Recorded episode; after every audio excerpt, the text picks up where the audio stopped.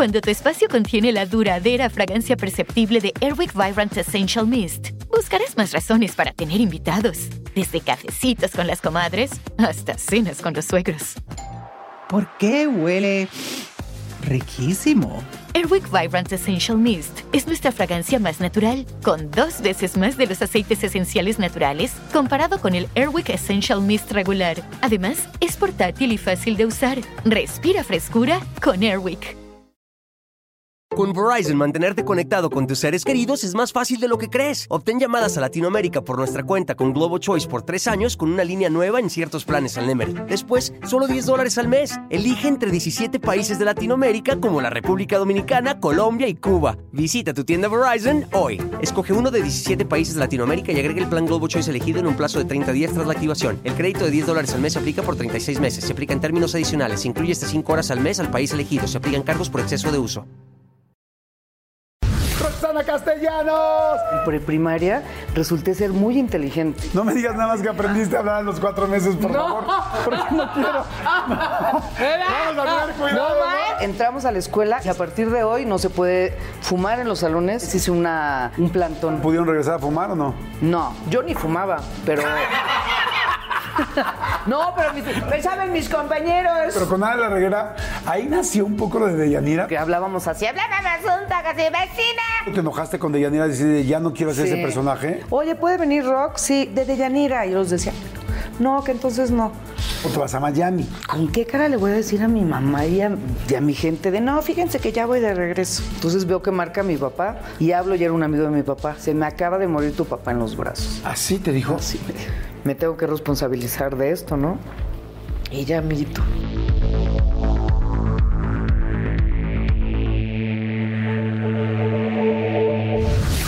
Pues bueno, un episodio más. Muchas gracias a toda la gente que ha visto los anteriores. Y este es un episodio muy especial porque, primero porque la admiro muchísimo. Es una, por supuesto, actriz, antes que nada, una conductora fantástica, pero una comediante, una actriz de comedia increíble, también seria, ¿eh? también muy seria, pero pues la hemos visto mucho en comedia, pero pocas personas conozco que son tan trabajadoras, tan echadas para adelante y que la gente la quiere, la queremos tanto.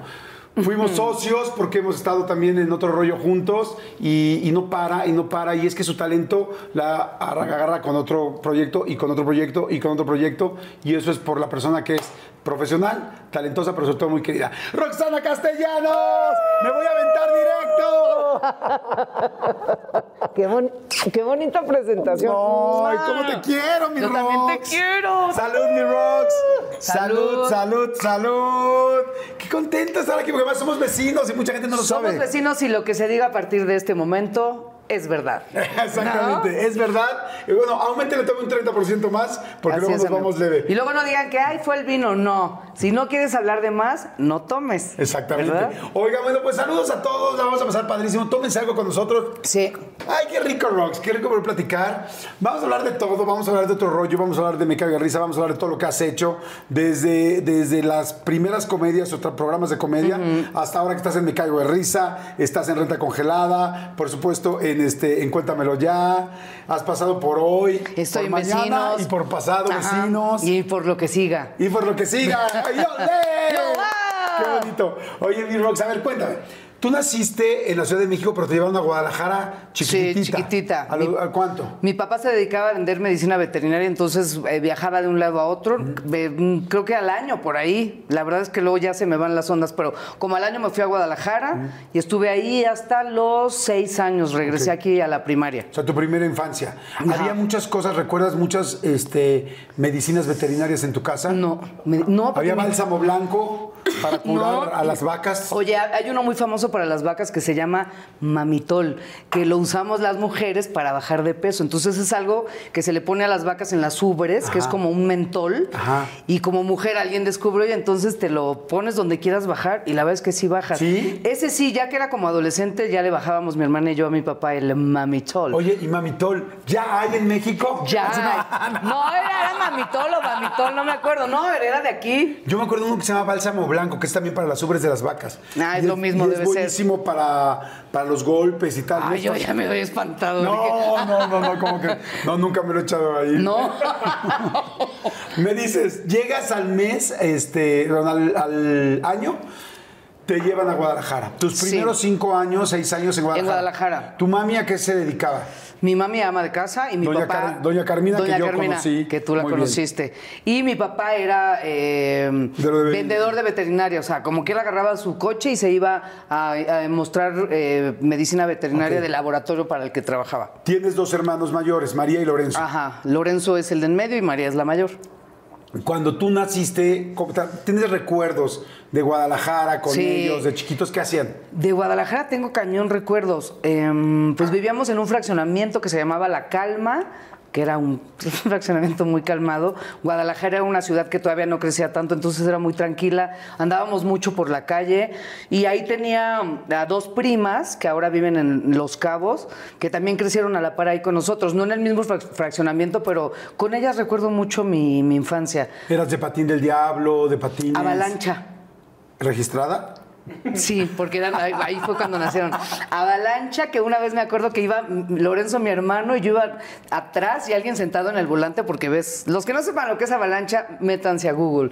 Y entonces, este, un, un uniforme se me atoró en una llanta y se rompió y fue un gran drama ahí con mi mamá. No. Ay, amigo, voy a voltear esto porque me está dando la calor. ¿O El peluche. ¿quieres, ¿Quieres que te lo quite? No, está bien ahí ya. ya. ¿O quieres otro cojín? ¿Otro? ¿Otra ¿Otro otra vez?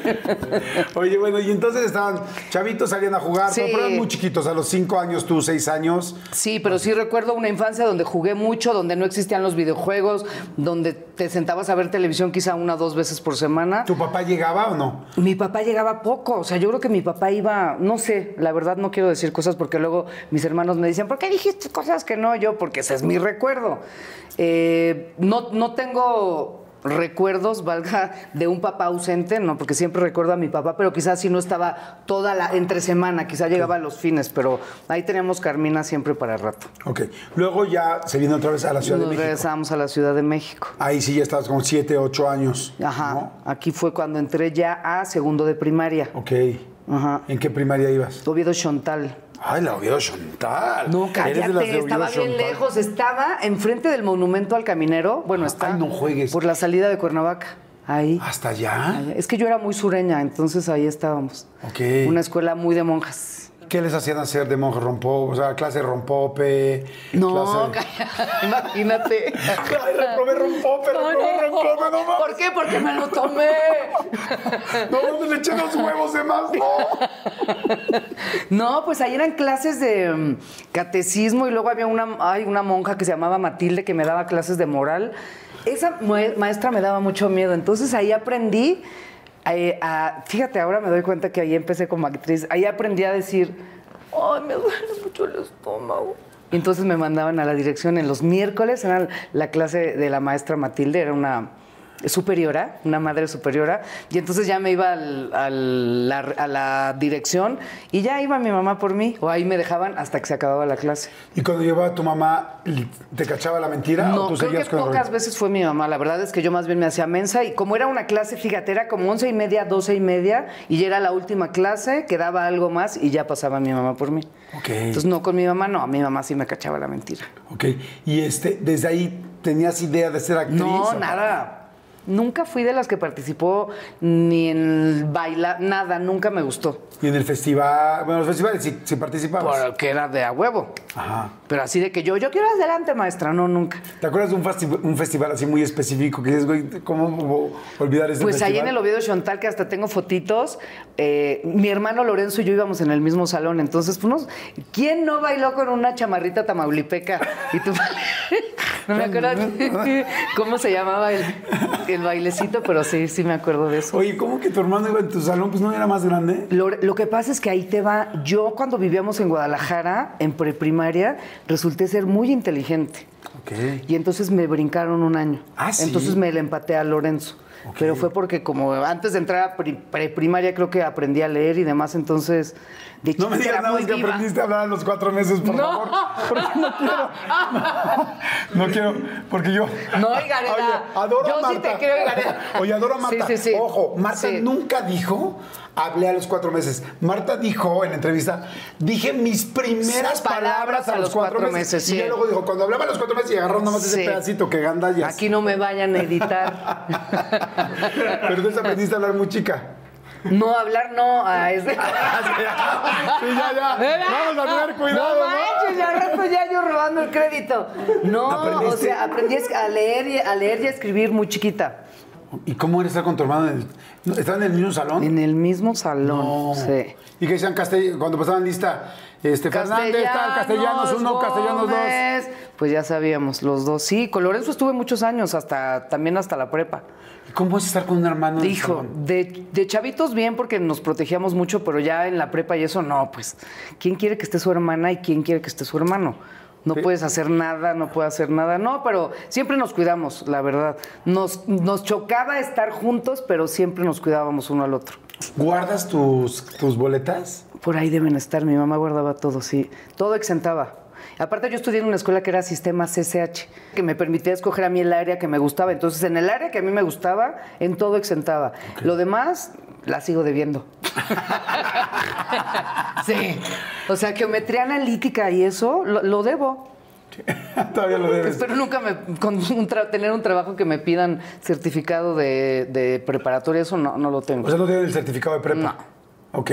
A ver, bueno, estabas en el CCH. Sí. Ya estabas con tu hermano, entonces como dices, era complicado. Mi hermano y mi hermana María iba un año más, a- a- más arriba que nosotros. Todos juntos. Todos, o sea, todos juntos en la misma escuela. Los llevaba tu mamá. No, ya tenía cada quien su coche. Bueno, lo- ¡Ay, güey! Oye, Uy. permíteme, pero en esas ¿Cada épocas quien tenía su coche? te daban permiso de conducir a los Y- y, 16. oye, te- cada quien tenía su coche y iban en el CCH. No, escúchame. No, Explícame. no tengo nada en contra del sistema. CC Era un sistema CCH, pero era de paga. Y si me hubiera tocado en el CCH Sur hubiera sido la más feliz también Claro, porque exacto. siempre pasaba por ahí y saludos al CCH Sur. No, era un sistema CCH, pero era una escuela de eran bien bien mochos. Ah, muchísimas. Super mochos, no, sí ahí sí se pagaba, pero era sistemas CCH, entonces eran super mochos y yo traía mi alma eh, CCH del Pedregal y entonces una vez hice una un plantón junto con, ¿Cómo eh, con el maestro de filosofía y letras. ¿Ah, el sí? maestro, sí. Casi siempre los maestros de filosofía son los que se la, la- este se la maestro- pegan durísimo. Este, mi, hermana, mi hermana María se acordaba el otro día. ¿Se acuerdan que el maestro Raúl, saludos a Raúl, nos ponía pachuli antes de empezar su clase? Nos ¿Cómo ponía crees? pachuli. Y eran muy buenas clases. La verdad es que ahora lo entiendo todo. Yo también tenía un profesor de filosofía lo bien bohemio, mi sí. querido Ventura, era un tipazo. Y entonces era una escuela, esta el, el- no voy a decir el nombre, pero el- esta escuela, entonces no, podías fumar en los salones, fumar, podías comer en los salones, no había asistencias. Tú con que llegaras el día de tu examen y lo cumplieras, ya estabas del otro lado. ¿No Y de- sería que en lugar de escuela era una correccional? Era un antro, güey. Oye, Estaba en un, en un ceferezo. Pero así eran Y- muchos. Y en, lugar de, y en lugar de salones eran celdas. Eran las celdas. Y de repente un día entramos a la escuela y cierran las rejas y ponen un letrero que dice, a partir de hoy no se puede fumar en los salones ni en la cafetería y no sé qué otra cosa. Entonces, compañeros, yo tenía, estaba chavita ahí y hicimos una huelga. O sea, tú te paraste y dijiste así. Sí, pusimos eh, unos suéteres rojos de los que eran de, de secundaria, creo, y hicimos un plantón. Dos días. Necesito suéter rojo, negro, rojo, negro, rojo, negro, rojo, negro. Dos días nos sentamos ahí afuera del colegio. ¿Ah, Estaba- sí? Ajá. ¿Y qué, y qué, qué no, dijeron? pues les valió madre, no, no nos dejaron hacer nada, pero, pero pues nos, nos, nos manifestamos. Muy bien. Sí. Pero, ¿y de cualquier manera pudieron regresar a fumar o no? No, yo ni fumaba, pero. No, pero mis, me saben mis compañeros. Pero yo sí comía, o sea, te dejaban tragar, llevarte un sopa y tragártelo en el salón. Eran No, exigentes Con en el olor a cebolla y todo en el Pero salón. déjate tú el olor a cebolla. Imagínate un güey al lado de tu banca fumándose un cigarro. No. Con las ventanas cerradas porque hacía frío. Y el que no fumaba se chingaba. Como antes era, acuérdate, en los aviones. Los asientos de adelante eran para los fumadores. Así es cierto. Y a ti te mandaban hasta atrás y los fumadores entonces iban en la 1A. Así era. Pero bueno, ya cambió todo, Jordano. Sí, es cierto. Sí. Oye, bueno, entonces la huelga, todo el rollo, y el hermano ah, en tu salón, y tu hermana María, La María en el de arriba. Y, este, y por ejemplo, con los galanes, ¿cómo era con tu hermano? Lorenzo siempre fue celoso, pero nunca se metió. En esa época no tuve galanes. Te los espantaba un poco, es como que, ay, su hermano. No, pero no me promovía. O sea, digamos, ahí en, el, en, el, en esta escuela nunca, nunca tuve ningún galán. Mis galanes eran exteriores. O sea, eran como de grupitos donde nos juntábamos ¿Dónde fines de los semana y eso. ¿Cómo- de qué eran pues en las tardeadas del News, del News Ah, del yo Pedregal. también- Yo también iba al News del Pedregal. Mucho. Tú y yo igual nos conocimos antes y no lo sabíamos. seguro. Y muchos amigos en Villa Olímpica. Villa Olímpica es un complejo que según yo se hizo para las Olimpiadas del 68, Sí. que después son edificios. Entonces ahí tenía muchísimos amigos. Ahí sabes quién vivía Facundo también. Facundo, ahí vivía eh, Miguel Islas de, de Ragazzi, del Círculo, toda esa bolita de amigos de ellos, Patricio Lomelín, todos ellos eran mis amigos. Estoy hablando cuando tenía 11, 12 años, Ok. cuando era chiquitilla, sí. ¿Siempre fuiste relajienta o no? Sí, siempre fui relajenta. O sea, dicharachera, divertida. Yo creo que eso hasta la, hasta la prepa. Ok. Antes era... Pues es que siempre fui como la más chiquita del salón. Yo entré a la secundaria de 11 y todas tenían 13. Entonces ya eran mujeres y yo era una, pues, una super teta. ¿Te, te pasó alguna vez como que, oye, a todas ellas ya les pasó y a mí no me Sí, ha a pasado? todas. La final del food o las mejores alteraciones. Tu primera cita o tus primeras herramientas para instalar frenos. Ver la temporada completa del nuevo show o videos de cómo reparar autos. Bueno, cuando eres fanático de los autos, la opción es obvia, súper obvia. Fíjense, con más de 122 millones de piezas para consentir a tu carro favorito, puedes asegurar que tu carro siempre funcione perfectamente bien. Juegos de frenos, turbocargadores, luces LED, juegos de escapes, defensas, racks para el techo motores. Ya sea que te guste la velocidad, la potencia o el estilo, eBay Motors tiene todo lo necesario para tu carro favorito. Además, a estos precios, quemas llantas y no dinero. Y con Guaranteed Fit de eBay, te aseguras que la pieza le quede perfectamente a tu carro a la primera. O si no, se te devuelve tu dinero. Mantén vivo ese espíritu de Ride or Die en ebaymotors.com. Oigan, y, ay, me acaba de dar muchísima hambre, pero bueno, no, saben, de repente me entran así esos, esos hambrismos tremendos. Perdón si pudieron escuchar inclusive mi estómago, porque bueno, estos micrófonos lo captan literal todo. Pero es que estaba pensando en el McCrispy de McDonald's. O sea, ¿ustedes ya lo probaron? No, no, no, no, no. Es que, bueno, si ya lo probaron, seguro me entienden. Es un sándwich de pollo crujiente, jugoso y al mismo tiempo picante. ¡Ah! Viene con unos pepinillos deliciosos y te lo sirven con una salsita picante que está así en todo el pan. Uf. Y si lo pides con un Sprite, no sé por qué, pero se siente que pica todavía más. En serio, qué hambre me dio. Me- Mejor le paro porque si no, no voy a poder seguir con la entrevista de hoy. Ustedes que pueden, disfruten de su McCrispy en McDonald's o pídanlo por el app desde sus teléfonos. Seguimos. Les había bajado y a mí no. ¿Y eso te preocupaba? Como de, ¿qué onda? Pues me preocupó que creo que me, no me acuerdo cuánto tiempo, pero meses estuve con una sudadera amarrada en mi falda por el terror a que me bajara y te estuviera ahí en la escuela, porque aparte eran bien burlonas mis compañeritas. Pues yo creo que a una edad eres como cruel, ¿no? A cierta edad. Pero fíjate qué cañón. Ah, porque además estabas- eran puras mujeres o no? Puras mujeres. ¿Y a poco se burlaban por eso? Pues ya todas les pasaba. Pues quizás si te levantabas del pupitre y traías una mancha roja, pues sí. Lo que ahora dicen bullying siempre existió. Nada más que era antes de me están chingando. ¿Se iban de pinta? O Sí, sea, nos íbamos los jueves a la, al- a la montaña rusa, a Chapultepec. Nos íbamos los jueves en una combi de un amigo que se llamaba César y comprábamos una caguama. Bueno, no una, una cada quien. Este, y nos íbamos en una combi. Porque como era, entonces tomábamos las primeras clases que sí eran importantes para, los, para el área, porque eran los que estábamos en el área, y era de ya, te hicimos las dos más importantes y nos íbamos todos los jueves. Primero a la Jusco a las quesadillas. Ya nos echábamos nuestras quesadillas y después ya nos íbamos a la montaña rusa y nos regresamos a la escuela. O sea, y, y en la Jusco nada más quesadillas y tratando, o sea, internaban en el bosque. No, porque Y, éramos Estoy puro perdida, perdida, Oye, decían el fajusco, ¿te acuerdas? Sí, el porque ahí ibas a darte unos lleguecillos. No, era- ahí éramos puros amigos. eran tremendos los fajes en la Jusco, porque además te acostabas contra el árbol, las piñitas en el piso. Pero para eso vas en coche, Jordano. O sea, Bueno, es que ustedes, ustedes tenían coche, pero bueno, yo... era una combi. Sí.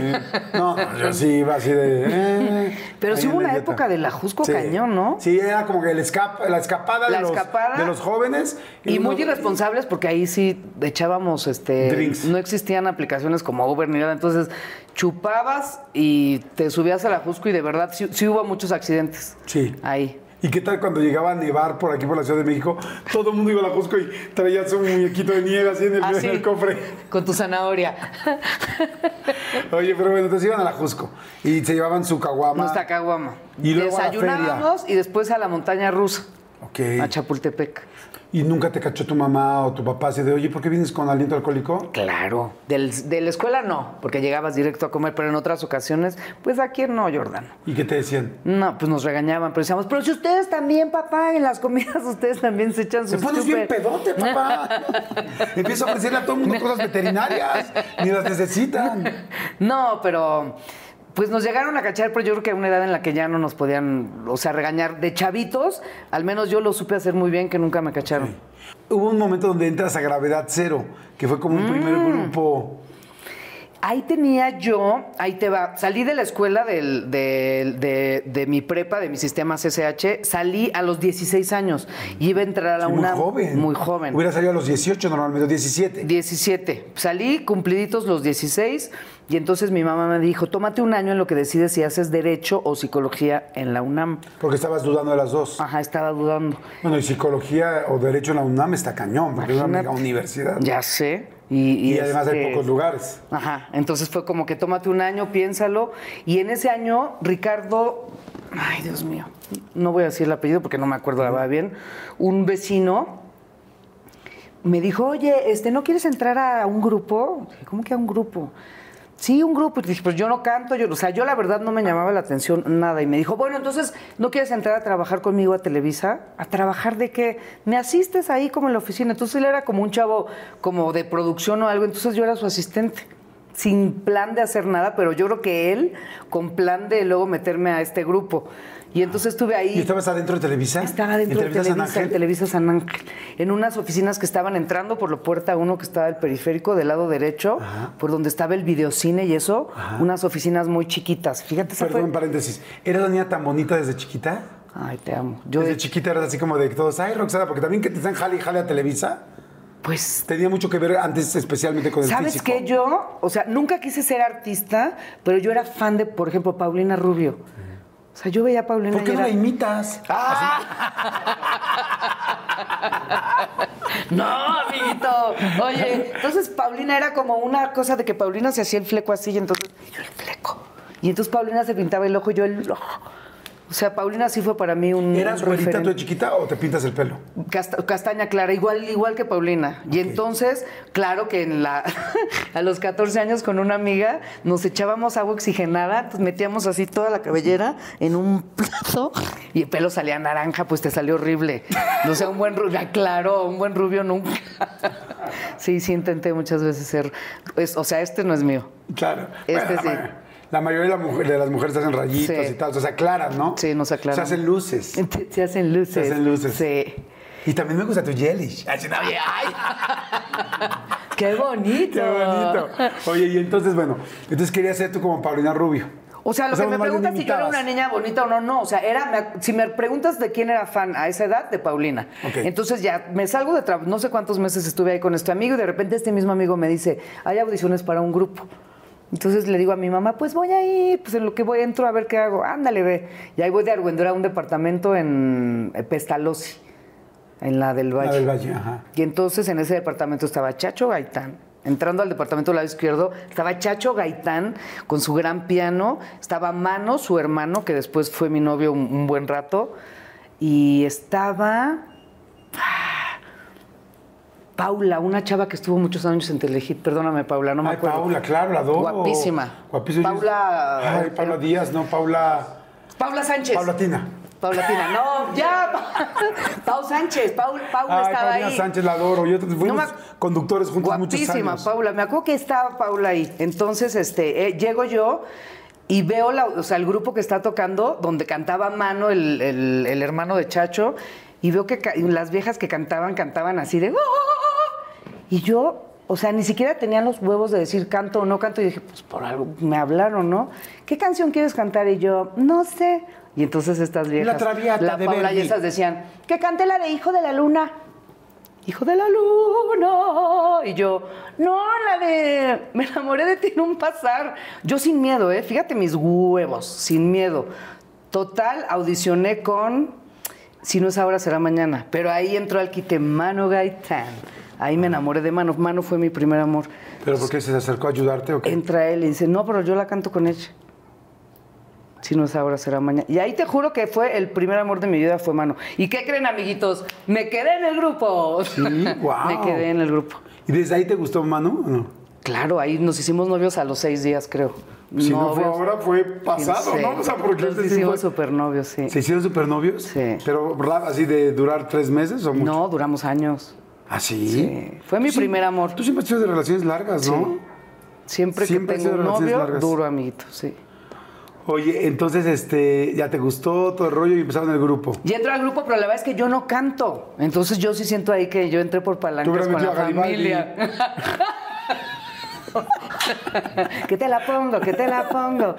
No, pero entonces me dejaron un buen rato y luego el, ¿El grupo pegó? el grupo incluso, bueno, ya no estando yo, ganaron valores, eh, ¿te acuerdas de Valores Juveniles claro. Bacardí? Salió Ganaron tercer lugar. también. Era un súper grupo, la verdad. Traían muy buenas canciones que componían Mano y Chacho, o sea, sí traían muy buena onda. Y cuando yo me salí, entró Liliana Amorós y Adriana Rivera Melo, que Adriana canta divino y también este. Ah, sí, Adriana canta muy bien. Y también Lilianita Amorós, sí. Ajá. Oye, y también de Garibaldi había quienes sí cantaban, ¿eh? porque siempre los fregamos y los fregamos, pero Sí, había, que había había quien- quienes sí cantaban. A ver, Los ¿quiénes? menos. Los A ver, menos. ¿quiénes? Este, Patti creo que cantaba. Y Pilar, Pilar Y también. Pilar, exacto. Ajá. Y Sergio, No, Sergio no canta, ¿no? ¿no? No, no sé. ¿Qué nos dijo el que cantaba o no cantaba aquí? No me acuerdo. No me acuerdo. Todos pero- dicen ya la verdad, o sea, ya nadie le preocupa eso, o sea, ya hicieron una carrera, tienen, no- tienen otra... Sí, a menos que se siguieran dedicando a eso, estaría Sí, cañón. o sea, a menos que hubiera una reunión de Garibaldi. Ah, sí, no, no. El Oye, bueno, entonces ya te sales tú del grupo. ¿Por qué te saliste? Porque no cantaba y porque entonces yo me peleaba con el que era mi novio, con mano, y entonces en lugar de bailar así, porque realmente yo hacía como coros, me quedaba así en un escenario y yo no hacía nada. Entonces Chacho un día me dijo, esto no es tu relación con mano. Y la mamá de, de los Gaitán, Vivi Gaitán, que le mando un beso, Vivi mamá, era como la manager, me dijo, mi Rox, pues elige o tu relación o este... Éramos unos chamacos, ¿eh? 16 años. Y entonces yo muy románticamente escogí mi relación y qué bueno, porque la verdad, dedicarte a algo en lo que no eres bueno se me hace algo muy mediocre. Entonces por eso decidí no cantar, amigo. Luego me imagino que terminas evidentemente con él. Sí. Y este... Y ya es cuando entró al SEA. ¿Y por qué entraste al CEO? ¿Cómo estuvo? Porque seguía yo en esa espera de no tener que hacer y en una... Todavía seguí el famoso año... En el sabático. Y en ese año mis papás se van de viaje y con una amiga viendo la tele así de, ay, y las inscripciones para el SEA. Pues vamos a ver cómo está lo de las inscripciones del SEA. Y entonces llegamos, había poca gente, nos formamos, nos apuntaron a las dos y ya a los 15 días a mí me hablaron, no me acuerdo a los 15 días o cuánto tiempo me hablaron para hacer una audición real en el SEA y ahí me quedé. ¿Y qué le dijiste? Y ahí ya te emocionaste, ya sabes, bueno, ya llevabas un rato en un grupo. No, pero ahí mis papás. No, pero a ver, yo estaba en el grupo sin tener noción de que quería ser famosa, ojo. Yo estaba en el grupo porque me enamoré del vocalista. Yo no quería ser cantante ni famosa. O sea, quizá en el fondo ya lo traía. Me hablan del SEA y me dice mi mamá, pues es un año, tómatelo a ver qué onda. Y me quedo y este y ahí descubro que me encanta ser actriz. No, ahí sí, Jordi, yo dije, ya, de aquí soy. Oye, ¿alguna vez platicaste con tu mamá de ese momento? De que te dijo, ya tómate el C, a ver qué tal, porque cambió tu vida. Sí, claro que lo hablamos. Le dije, mamá, no sabes cómo te agradezco que, que no me presionaran ni tú ni mi papá a, a- a Chavita meterme a estudiar un- una carrera que, que ellos quizás sabían que mi rollo iba por otro lado, ¿no? Entonces sí, sí lo hablamos mucho. ¿Tu mamá era relajada, tu papá era relajado con las regañadas y así? Fueron muy exigentes en cuanto a rollos de fiesta y de desmadres, muy exigentes, pero aquí en este rollo a mí sí me dejaron adelante. Ya si, si vemos que no eres buena, entonces ya te regresamos a lo que creemos que sea. Entonces empiezas en el CEA. ¿Con quién vivías cuando estabas en el CEA? Vi con mis papás. Ok, Yo entré a los 17 años al SEA.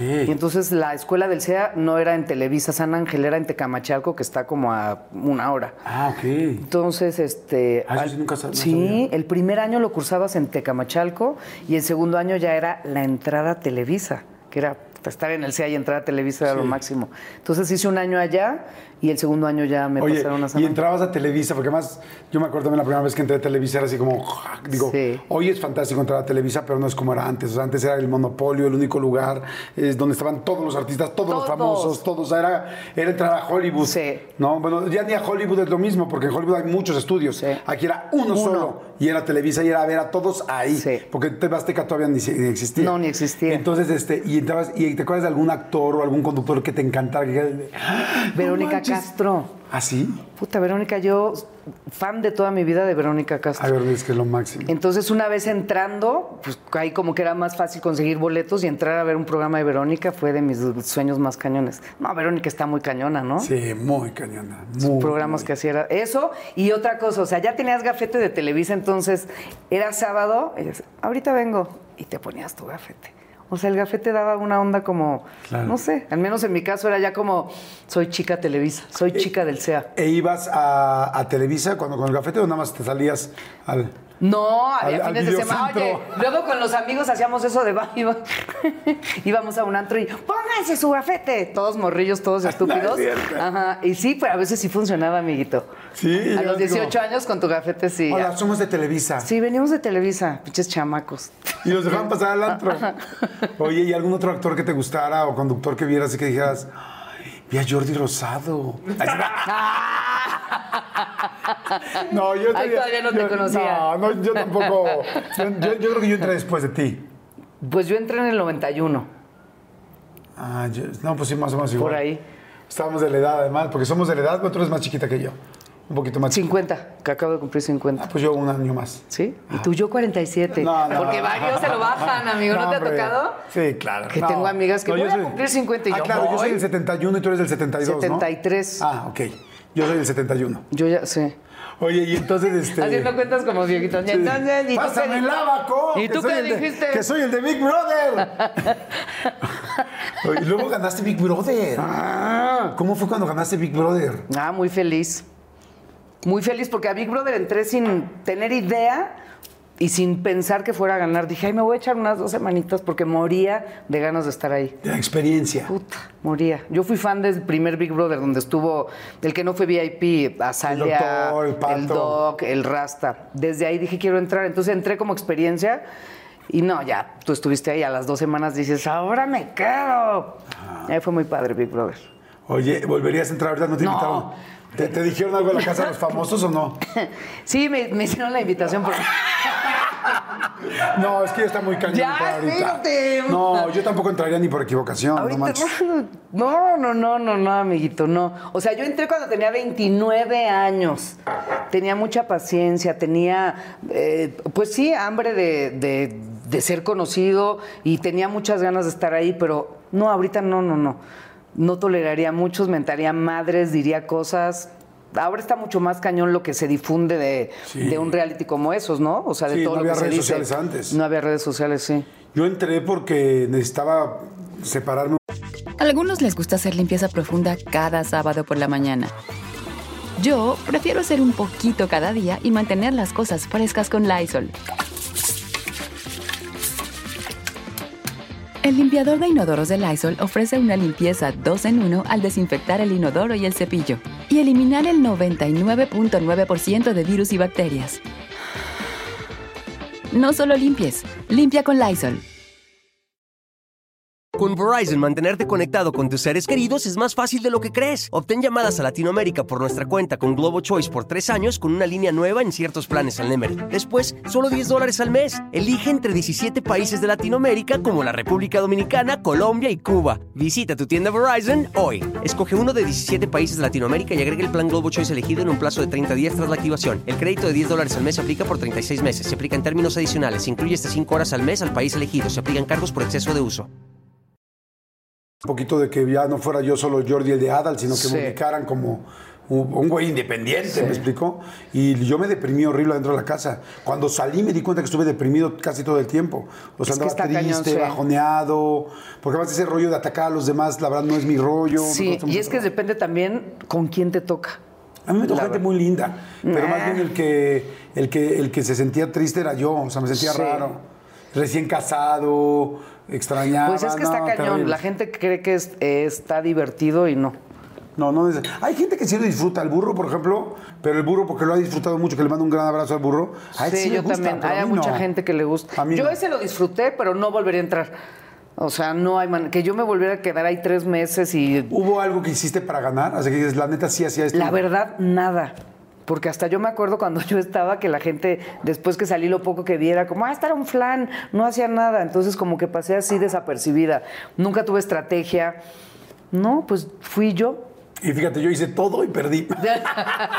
es que siento que en esos realities traté de precisamente hacer todo. la gente se da mucho- cuenta mucho de eso que dices, ay puta, este ya está preguntando eso porque quiere su estrategia o esta ya se está encuerando por esto. Yo como iba relajada dije, "Eh", y mira, Qué bueno. Oye, bueno, entonces me regreso al, Sí. este, a la entrada del CEA. Entonces entras al CEA, empiezas a. Empiezas ahí, bueno, evidentemente ya entras a Televisa, a San Ángel, traías los gafetes del, del antro, tal, todo el rollo. ¿Eras de, de repente en esa época de conocer a alguien y, y- y de repente irte un día en la noche con alguien que conociste? ¿O es eras que yo vivía con mis papás. Acuérdate, yo vivía con mis papás y yo tenía hora de llegar. Yo me salí de casa de mis papás uh, a los 10 años que entré al CEA.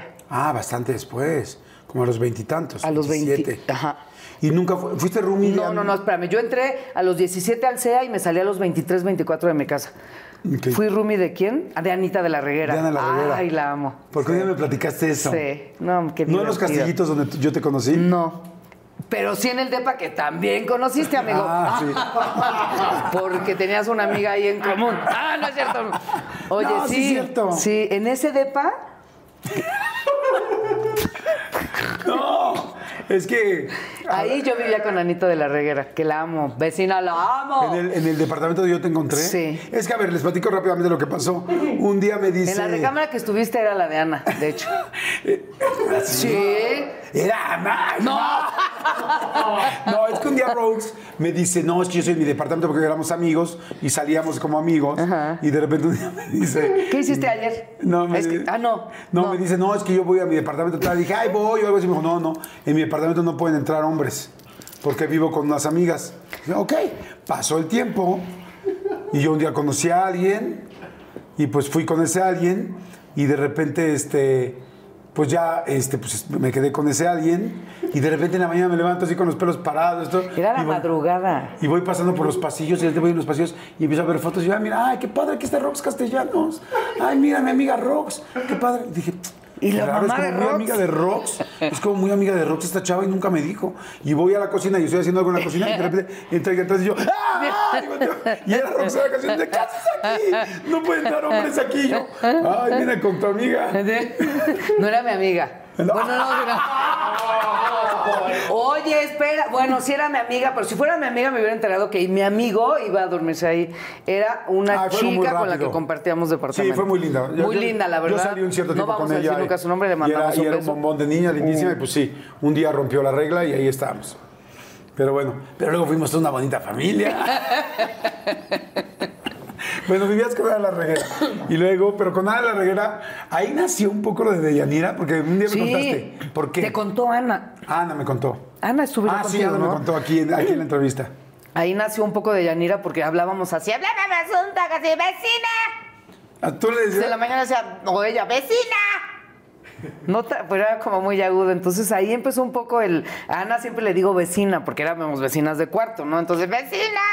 Y sí, de ahí surgió. Y luego ya empezamos a meter como pues el barrio de Deyanira. Entonces, sí, gran parte de Deyanira es de ahí. ¿Y se compartían cosas de comida y así, o no? Puta, nos compartíamos, le robábamos a la pobre Zulema Williams, que era una compañera que teníamos, este, que a ella le iba bien, porque a ella su familia la, la apoyaba más, no que a mí mi familia no, no me apoyara. Yo me salí de mi casa y dije, no voy a ir a pedir chiche a mi casa. Cuando yo decidí salirme, ¿Sabes? Un día mi mamá me dijo, ¿por qué andas diciendo que no tenías para comer? Y le dije, porque no tenía, pero no porque tú no me dieras. Sí, porque yo quería ser porque independiente. queríamos ser independientes. Ana y yo a veces hacíamos una cacerola de espagueti, espagueti con sal.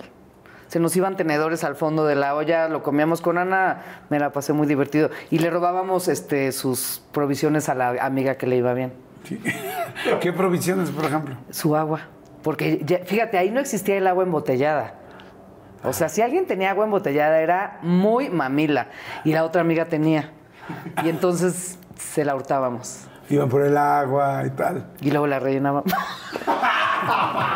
¿Se la rellenaban de agua normal? Una vez nada más. No, ahorita me va a ver. la- Chuleta, perdona. Oye, y en la noche que hacían tú y Ana, ¿eran de fiesta? ¿Eran de ver pelis? Ana en su vida ha sido de fiesta. En su vida ha sido de fiesta. No, pues ayer éramos como chavas recién egresadas, no teníamos como mucha lana. Jugábamos Mario, Mario Bros. Ahí Ana estuvo, ahí Ana vivía en el cuarto donde tú estuviste con la otra chica. Zulema, eh, Zulemita Williams en el cuarto grande y en el pequeño yo que acababa de llegar y tenía mi colchón así en el piso y compré mi Nintendo. Entonces jugábamos, nos juntábamos puras viejas a hacer campeonatos de Mario Bros. ¿En serio? De Mario Bros, Qué ajá. chistosos. ¿De Mario Kart o de, De Mario Kart y de Mario Bros. No, pero los castillos turun tun turun tun tun ten, ten, ten, ten, ten, ten, ten, taran, taran, tan, turu, tu, tu. ¡Qué chingón! Sí. ¡Ay, qué bonita época! Sí, no manches. ¡Qué padre! Oye, pues salud, corazón. Vamos a hacer rápido un refil. Vamos a refilar nosotros nuestro tequila, tu vinito. Sí. Ustedes refilen lo que tengan que, lo que estén haciendo. Regresan y seguimos platicando con Rox. No le cambien. Ah, bueno, obvio no le pueden cambiar porque es internet. Regreso. Vamos a un momento de transformación presentado, por supuesto, por Toyota Prius. Oye, mi Rox, tú querías trabajos más melodramáticos, ¿no? ¿Cómo fue ese cambio a la comedia? Yo odiaba. Hace unos días entrevisté al señor Cobo, que es el director de, de la escuela de Televisa, y me dijo, ¿te acuerdas, mija? Lo buena que eras para el melodrama y cómo te amarraste a hacer melodrama. Y José Elías Moreno, que fue mi maestro de teatro, me decía, ¿tú eres comediante? Y yo, no. ¿Te O sea, enojaba? Era una ofensa para mí. Era como, ¿cómo comediante? Yo soy actriz. Y me peleé muchos años. Y yo siempre digo que yo empecé a hacer comedia por hambre. Me topé en un pasillo, yo estaba desempleada. Me topé en un pasillo de Televisa, no me acuerdo si a Toñito, puede ser a Toño, un chico que era de producción, y estaban ustedes haciendo Toñito un Valdés. sketch, un sketch, me acuerdo perfecto, de, de Vicente Fox y de Martita. En el foro 7, que es un foro muy pequeño que hay en, ahí en Televisa. Y entonces pasé y me dijo él, oye, necesitamos que nos hagas un paro este, para que hagas a Martita Zagón. Y entonces subí al foro y hice una, hice una cosita, una estreada con ustedes, me acuerdo. Lo hice y a la semana me llamaron y regresé a otro rollo. Regresé sabiéndolo tú y yo, pero para la gente entré a otro rollo, pero realmente yo empecé en Puebla. Ok, entonces por primera vez y ahí empezaste a hacer este otro Sketches rollo. ya, empecé a hacer otro rollo ahí. Que ahí fue una locura. o No, sea, de ahí, para de ahí para el real. Porque tu vida podríamos decir que fue un antes y un después de otro rollo. Completa, completa. Y quien, quien haya estado en otro rollo y no diga eso, está mintiendo. Estoy de acuerdo. Completamente. A mí me cambió la vida. A mí de repente, porque estabas y decías, "Puta, pues es- no hago más que el sketch. Y te dabas cuenta, eh, el otro rollo era los martes, que el miércoles salías y te había visto todo el mundo, el policía, pero el señor del taxi, pero el de no sé, todo mundo y todo el mundo comentaba. Entonces, sí, ese fue un parteaguas muy cañón en mi vida, otro rollo. Sí, no manches, ¿cómo la pasamos? Porque si yo en ese pasillo, en lugar de a Toñito, me topo a otro que me dice, oye, ¿te quieren ofrecer dos capítulos en una novela? Me voy corriendo a la novela a llorar. Gracias a Dios, no me topé a nadie más y descubrí la comedia porque eso me cambió la vida. ¿Y hoy te gustaría hacer cosas serias? Pues acabo de hacer una novela, me encanta. Ah, sí, es cierto. acabas de hacer Sí. Corona de Lágrimas. Que también mi personaje tenía tinte de comedia, pero sí lloraba y tenía sus ahí, sus rollos. Sí, me encanta también el drama. Es Pero- más rico. Pero tú crees que estuvo bien, o sea, ¿te gustó Sí. que en tu vida te escogiera la comedia? Sí, si no, no, está, no, sé, no, no tendría lo que tengo hoy en día si no hubiera elegido darle más fuerza a mi comedia. O sea, ¿crees que posiblemente no hubieras sido tan famosa como eres hoy si hubieras hecho este, una actuación más seria? Sí, pues no sé, pero yo siempre pedía, yo desde hace muchos años siempre he pegado cosas, lo que ahora le llaman el muro de los deseos, yo siempre, con los post-it pegaba. Y en mi casita del desierto, de mi- 1990 y La que yo sí conocí. la que sí conociste, bueno, también del DEPA, pegué un, este, un post-it que decía, yo quiero tener un personaje que sea recordado por el público. Y duró ahí como dos años. Y nació de Yanira. ¡Wow! Entonces ahí, cu- cuando después un día vi el papel ese, dije, "Na- ni memes. O sea, yo lo escribí pensando hacer una Soraya Montenegro, Vitati Cantoral, o sea, una villana de novela o una Marimar. Yo lo escribí con esa intención.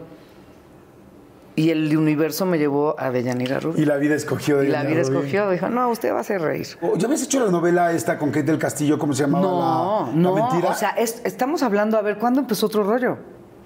en el 95, Manolito. Imagínate, en el 95, 94 empezó otro rollo. 94, la mentira yo la hice en el 98. Ok. O sea, del 94 al 98, pues prácticamente no hice nada. Pues bueno, esto fue un momento de transformación presentado por Toyota Prius. ¿Cómo nació Deyanira? Pues en otro rollo. Sí, pero en, en el Gran Carnal. En ¿no? el Gran Carnal se hizo la parodia de Big Brother, que hicimos nosotros el Gran Carnal, y ahí nos dieron libre albedrío de escoger un personaje, y lo primero que yo hice ve- fue ver una peluca güera y dije, ah, pues me voy a ver bonita, me la puse, y de ahí nació, era cuando ustedes en otro rollo parodiaban mucho al, al table ese que cerraron, al... Al- ay, este. No. No. No, el, el, este. ¡Ay, no el de eje central. Manoli, este... ¿Cómo se llama? El Titanium. El Titanium, que fue el primer table como Oye, famoso. cuánta gente nos estaba viendo. Y todo, ¡Titanium! Titanium, ¡Titanium! Porque fregábamos cañón con el Titanium. Fregaban que además cañón. algo, Sí íbamos al table. Sí. Y sí fuimos bien tableeros, Sí, la verdad. sí eran bien tableros, por Porque ahí en no esa era- época, pero- en esa época había muchísimos tables y era como muy normal. Y estaban solteros ustedes, entonces era muy chistoso. pero- ¿No? ¿No estaban solteros? Disculpen. Ah, sí. Sí, estábamos solteros, como dos semanas. Y de ahí salió, no, sí. entonces- Sí, estábamos solteros. No era común que se hablara de una teibolera, ojo. Entonces yo decidí hacer una teibolera y eso creo que fue lo que hizo que Deyanira fuera de su modo de hablar. Su profesión era muy cagada, porque Deyanira decía, yo soy una teibolera, no me prostituyo, yo quiero llevarle alegría a los clientes y yo solo bailo. Entonces, eso estuvo muy padre, mi Oye, me acuerdo mucho que decías de los abductores. ¿Ah, sí? con los abductores. ¿Y de dónde te salió eso del gimnasio? No sé. O sea, acuérdate cuando nació Deyanira estábamos en vivo, otro rollo siempre fue en vivo. Entonces, Consuelo Duval nos hizo el favor de hacer la parodia de Adela Micha, Sí, que era la, la- la Big Sister, la de Big Brother. Y no, pues ahí yo, si tú ves la primera entrevista de Deyanira a como después habló, pues nada que ver. Ok. Nada que ver. Y oye, y este, y la gente te dice en la calle, hazle como de Sí. Yanira. Sí. No, pues muchas veces soy Deyanira. O sea, a ¿Te veces la grita- gente- alguien- alguien te ha llegado a Sí, gritar la O te una foto, una foto y le dice, gracias, Deyanira. Antes me enojaba, ¿En ahora serio? digo, sí. Ahora digo, pues no importa. Eh, ¿Y en algún momento te enojaste con Deyanira y decís, ya no quiero hacer Sí. ese personaje? Porque Sí. luego Me empezó a te ganar. preocupa que el personaje empiece a ser tan grande. Sí, sí, la, la odié, entonces dije, ya no la voy a hacer. Y la dejé de hacer unos buenos años. ¿Así? Sí. Y después dije, no, pues qué estupidez, no puede ser. Porque también después empecé a tener más trabajo en otras cosas. Porque también qué triste que nada más te contraten. Si no, es que de repente pasaba, oye, ¿puede venir Rock? Sí, pero sí, de Deyanira. Y les decía, dile que de, voy de Rocks. No, que entonces no. Entonces ahí fue cuando, fue como un año que dije, o empiezo a balancear eso o me va a ganar Deyanira. Y aunque sea una bendición de personaje, no quiero que me gane Deyanira. Entonces empecé a hacer eso y ya me empezaron a dar como trabajitos de otras cosas. ¿Te dolía, te acuerdas así de algún día que alguien dijo eso de, no, no, si no viene como Deyanira, no, que hayas llorado, te hayas enojado hacia a ese nivel?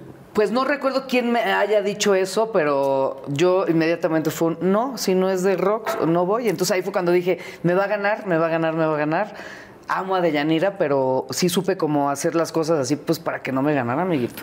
Oye, tómale, tómale. Tú también, salud. Salud. Sí, porque luego los pobres no los dejo ni tomar porque Yo- yo- les estoy preguntando tanto que ya... ¿Hay un vestuario de Deyanira? ¿Y dónde lo guardas? ¿O, o No. ¿O cómo se viste? Cómo, cómo Fíjate que cuando nació Deyanira usé un mismo vestuario como tres años. Una faldita que saqué de ahí del almacén de Televisa, como de florecitas, con una bl- blusita verde o rosa que era mía y lo usé como tres años. No, siempre he sido bien despreocupada por eso. Cuando empecé a hacer show ya compraba como en el centro, que hay las tiendas donde compran las teiboleras, entonces compraba los típicos de teibolera de mesera, de calabaza, de como temáticos. Y ahora en Televisa ahí me hacen mi vestuario, pero no, si me preguntas en mi casa no tengo nada. A algunos les gusta hacer limpieza profunda cada sábado por la mañana. Yo prefiero hacer un poquito cada día y mantener las cosas frescas con Lysol.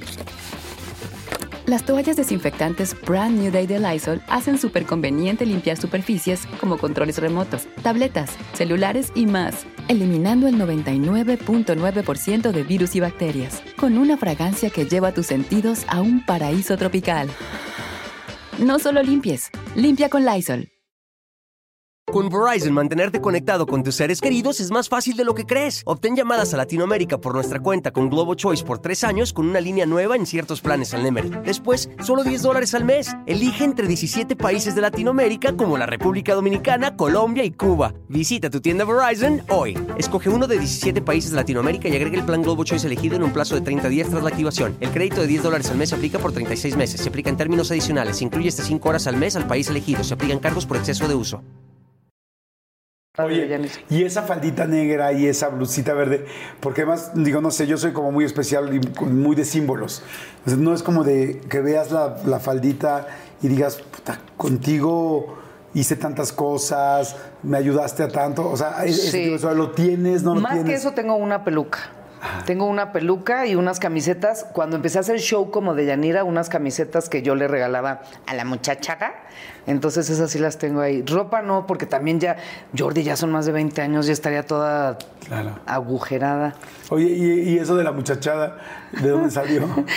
Porque mi abuelita decía así, o sea, a no- se refería al- al- a todos los nietos a la muchachada. Dígale a la. No, no, o sea, mi abuelita hablaba normal, pero decía, dígale a la muchachada que se meta con yo. ¿Cómo la muchachada? ¡Saludos a toda la muchachada! Qué bonito, qué bonito personaje. Felicidades, fue Sí. increíble. Pero además muy padre porque supiste muy bien darle su peso, no perderla y darte tu peso como Sí. Roxana Castellanos, ¿no? Y mantenerla, porque ahí la sigo teniendo. Ya me dio viejita, pero ahí sigue. Ah, muy bien. Oye, y este, ahorita que estábamos hablando de los sketches, me acuerdo de un sketch que era famosísimo. Tú y yo, bueno, saliste en todos. A mí me encantaba el de los luchadores, cuando era la esposa del luchador y Qué Adal se aventaba a llorar. risa. Los dos eran, eh, son fantásticos. Adal es talentosísimo y, y lo- luego me dicen, ah, dices eso porque es tu compadre. No, lo digo porque es verdad. O sea, además es mi compadre, pero, pero, este, pero es verdad. Y este. Pero me acuerdo mucho el de novia, psicota- psicópata. Novia, psicópata. Me acuerdo muy bien de novia, psicó, Psicópata. ¿cómo era? novia, psicópata. Este, Oye, ese era buenísimo. Era buenísimo, la novia psicópata. Todavía hasta la fecha me, de me encuentro gente que me dice, ay, ¿no tienes por ahí una Novia psicópata. Porque aparte, ¿cómo surgían? Ese, no voy a decir de quién, pero alguien una vez llegamos a las juntas que teníamos y de repente fue que alguien contó de una novia bien loquita que se le puso, entonces de ahí se inventó la novia psicópata. ¿Quién no- has tenido novia psicópata? Sí. Sí, de hecho estaba pensando si no era yo el que lo Sí. había dicho. Ya Sí, sí, sé, Oye, sí. ¿tú has sido alguna vez una novia psicópata? No, Nunca. no. ¿Cómo eres como novia? Soy, pues me gusta que me apapachen mucho, no soy celosa, nada celosa. También no soy pendeja, o sea, si veo de pronto a alguien pasándose de lanza eh, de mi pareja con una chava o eso, pues sí sé, pero nunca hacer un pleito así público y eso no. Sí O- tengo una antena muy cañona, o sea, sí siento que me puedo dar cuenta si una mujer se acerca a mi novio con una intención o si mi novio también ve con otra intención a una mujer, entonces no, no he tenido ese problema. Oye, bueno, entonces este, la novia psicópata fantástica, el asunto del- de los luchadores, se fueron miles, fueron muchísimos, muchos Sí. sketches y diversión, y luego el Gran Carnal, y que nos fuimos a Acapulco, ¿te acuerdas que hicimos la Y final? a las Bahamas. Nos fuimos a las Bahamas a grabar. No, no, la pasamos increíble. Sí, fue increíble otro rollo, Sí, ¿no? fue, fue increíble otro rollo. No hay manera de que alguien diga que no. Creo que nadie se ha quejado de otro rollo, ¿no? No, no, no, no. O sea, los Nadie. mejores, nadie. O sea, todos hicimos nuestra carrera gracias a eso. Todos. Y los mejores años de mi vida, lo más divertido, ahí. Y seguimos, o sea, en tu caso y el mío. No nos vemos diario, no nos hablamos, pero yo sé que si algún día tengo un pedo, subo y estás tú ahí. Claro, sí, ahí se, se hizo una familia. Realmente se hizo una familia. Oye, y este, del que luego nos alejamos un poco fue de Adal, ¿no? Sí. O sea, como que luego. Adal como tenía como que mucho trabajo y no nos veíamos tanto. Sí. En realidad nadie nos veíamos, nos frecuentábamos. Más bien cuando nos encontrábamos más nosotros. Pues es que creo que nosotros seguíamos como más en- dentro de la empresa y de la XW. más dentro de la normalidad. Dentro de la normalidad. Se fue a hacer giras y películas. Luego y- se fue a vivir a no sé dónde, entonces, este, sí, pues se alejó un poco, pero ahí está ese pedorrillo, ahí sigue. ¿Sigue siendo tan amiga de Gaby Platas? Porque tú y ella eran mega amigas. Oye, es que hace rato hablamos de que somos aquí varios vecinos. El novio de Gaby Ah, sí, Plata es cierto. aquí vive, en nuestro edificio, Sí, amigo. ah, sí, Sí, cierto. Sí, aquí vive. Fuimos un día a una reunión. Ajá, el doctor Francisco El Lorenzo. doctor Francisco, y ahí nos vimos. Y ahí nos vimos, sí. es cierto, tienes razón. ¿Y sí siguen siendo muy amigas Sí, o no? no nos, o sea, te digo, no nos frecuentamos tanto, pero sé que ahí está ella y sé que yo, ella sabe también que yo estoy ahí. Ni platitas. Eh, Me, me había- me- me estabas platicando hace rato de Paulina Rubio. Es cierto que llegó un momento que dijiste, prefiero no, no Parodiarla. imitarla porque se enojó Paulina, se molestó, te escribió, ¿qué pasó? No, mira, yo en algún momento dije, y fue la verdad una mentira, dije que me había enterado por Susana, su mamá, por Susana Dos Amantes en paz descansa, que Paulina no quería. Más bien fue de, alguien le dijo a Susana que por favor que a Paulina no le gusta. Y yo sé que no le gusta. Entonces yo pienso, puta, si a mí alguien me parodiara y no me gusta, pues estaría chido que lo dejara. Entonces ya no lo he hecho. Y me fascina parodiarla porque lo que te decía hace rato, pues siempre fui fa- fan de Paulina, pero pues si no le gusta y si quizá lo que me dijeron que le molesta, pues ya, no, no lo hago más. ¿Y no conoces a Paulina? ¿Nunca se han visto? Sí, nos hemos visto, o algunas veces de chavas ahí con Kate y con Chantal Andere y demás, pero ya cuando ya le empecé a parodiar, ya no. Ya no. Entonces estaría padre. ¿Verdad que sí? O sea, no, poder platicar con ella y decir, oye, qué lástima que te molestaba, pero yo lo hacía con mucho gusto porque era tu fan. Sería bonito. Y siempre lo hice desde el respeto, siendo yo fan de Paulina desde chavita. Pero entonces, lo que yo siempre digo, nunca le falté al respeto burlándome de cosas, ni de su ex matrimonio, ni de nada. Entonces, sí, me gustaría un día sí, salirle así disfrazada de ella y decirle, ¡soy yo! Claro, eso estaría Ah, sí, lindo. soy muy fan de yo, Pau. también yo creo que Paulina este, pues está hoy en otro momento de su vida. Hace poco estuvo aquí en la entrevista. ¿Ah, sí? Ajá, y platicamos padrísimo. Y le dije, le dije, Pau, te veo más madura que nunca y todo. También, pues han pasado muchos años Sí. y, y ha vivido muchas cosas. Y evidentemente esas cosas. Pero que hubo un momento donde casi casi te obligaban en hoy a hacer a Paulina, ¿no? Que era como, haz a Paulina. Y tú dices como, ay, ya no quiero. No, obligarme no, imagínate. No. Obligarte no, pero sí no te sientas ya tan cómodo haciéndolo. Es que en, en hoy, en una época, hacía a Deyanira y a Paulina, porque todo el mundo me dice, ¿para Ah. cuándo el nuevo personaje? Les digo, no, yo soy una actriz que hace comedia, que descubrí a Deyanira y que imito a Paulina. Pero no soy una Consuelo Duval que amo y te adoro, Amora. Que Consuelo es una actriz y una gran comediante que ella construye y tiene una gama impresionante de. ¿Cómo se llama?, de personajes. Mi caso no es así. Yo soy actriz y si me das uno lo construyo, pero no estoy como quizá en esa búsqueda de hacer eso. Entonces en hoy yo estaba tres días como Roxana, uno como Paulina y uno como Deyanira. Y de pronto me la quieren cambiar y me dicen, solo vas a ir de Paulina y de Deyanira. Dije, ok, quieren más comedia. Y de pronto Deyanira ya no, porque entonces a las señoras no les gustaba que Deyanira hablara como hablaba y les molestaba que Deyanira comiera chicle. Entonces de repente me dicen, vas como Paulina cinco días. Y fue cuando me despedí de hoy. No, ni siquiera que me obligaran, no, nunca en mi vida. Pero fue ahí cuando dije, muchas gracias, no me interesa, no me voy a quedar casada con un personaje que ni siquiera es una creación mía. Es- y ya me fui de hoy. Oye, y lo que me gusta es que además, a partir de otro rollo, aún así empezaste a hacer novelas. Sí. Hiciste de hacer La estamos hablando mentira. Ahí conociste a Kate. ¿Dónde Ahí empezó, conocí a Kate. ¿Dónde empezó esta amistad tan linda que tienen? No, no sé si todavía la tienen. Sí, de claro. Es mi mejor amiga es Kate. Este, en el 98 fue que hice la mentira. Entonces ya la conocía como de- del medio y eso, pero nos hicimos así súper amigas en el 98 en la mentira. Ok. Ahí empezaron. ¿Y en qué momento se hacen amigos de Montserrat y de Yolanda? No hay ya, o sea, yo ya conocía a Fabiola por el CEA. A Fabiola Campomanes. A co- Fabiola Campomanes, ya conocía también a Yolanda Andrade y quizá a Monse la conocimos, pero ya éramos como un grupillo que estaba eh, destinado a juntarse. ¿Qué, qué hacen cuando se juntan?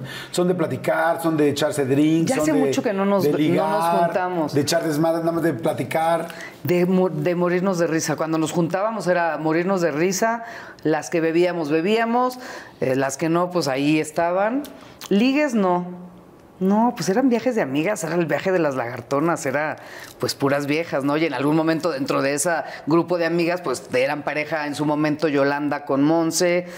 Y este, y no, nos la pasamos muy bien. Esos viajes que se repitieran, pero no, ya no. Ya cada quien tiene sus mañas, ya cada quien está en otra onda, entonces O ya sea, no. ¿hace cuánto que no viajan juntas? Uh, yo creo que quizás hace tres años estuvimos en casa de Kate Monse, Fabiola Campomanes, Kate y yo. Yolanda no pudo ir y así, entonces nos hemos visto como fragmentadas. Ok. Pero tienen un grupo, se siguen hablando y Sí. escribiendo. No, grupo ya de chat no tenemos, ya cada quien agarró como sus ondas. Ahora que Yolanda estuvo delicada de salud, volvió a ocurrir esto. lo que es la amistad, en las buenas, en las malas y en la salud y en la enfermedad. Pero no nos hemos visto. Ok.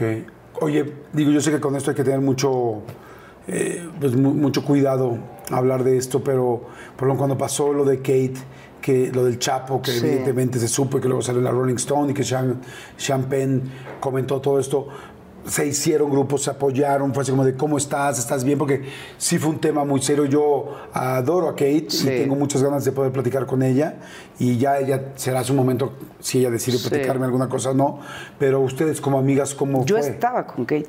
Ok. ¿Tú estabas con ella? Yo estaba ese fin de año que estuvo en su casa Champagne, yo estaba con ella. Yo no sabía eh, que ella había ido a una entrevista y mm, eso fue, sí, 31 de diciembre fue en su casa, una fiesta que ella ya ha comentado en documentales y eso. Y de pronto nos dijo, a, iba Valeria, una amiga, y Pedro, su esposo, y nos dijo, el día 2 les tengo que decir algo. O el no acuerdo qué día de enero. Entonces, ah, nos fuimos, eh, estuvimos ahí en Los Ángeles, después nos fuimos a San Francisco.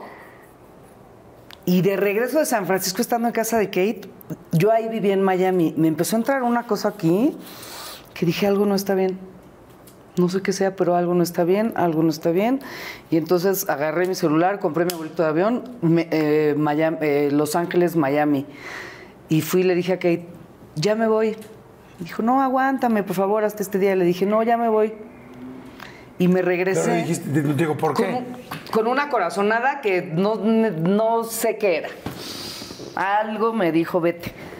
Y este, me dijo ella, ok, te amo, está perfecto, amiga, ta, ta, ta. Y me regresé. Y cuando llegué a Miami, entrando a mi departamento, es cuando empiezo a ver la portada de la revista. Entonces le dije, güey, ¿qué pedo con la portada de la revista de, de Champagne diciendo que fueron a ver a- al Chapo?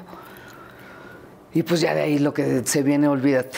Y yo desde ese día he estado al pie del cañón con ella, yo sé quién es Kate, yo la amo, la adoro, la respeto. Y entonces, pues ahí como amiga, como amigo nunca hay que quejarse, pero ahí sí fue un rollo que yo decía. O sea, ¿querías fama? Pues no fama, pero fue un momento muy difícil que ya pasó y que ella comprobó muchas cosas, pero sí, ahí estuve yo pegada a ella y a mí me tocó todo eso. O sea, pero, pero eso es lindo porque ahí se demuestra quiénes son las amigas, ¿no? Más Sí. allá del hecho y de la situación, este, porque pues un amigo o una amiga está en cualquier situación con, con- con sus cuates, con, su- pues, con sus hermanos que escogen la vida, ¿no? En las buenas y en las malas, porque aparte a veces hay mucha gente que es tu amigo en las desgracias.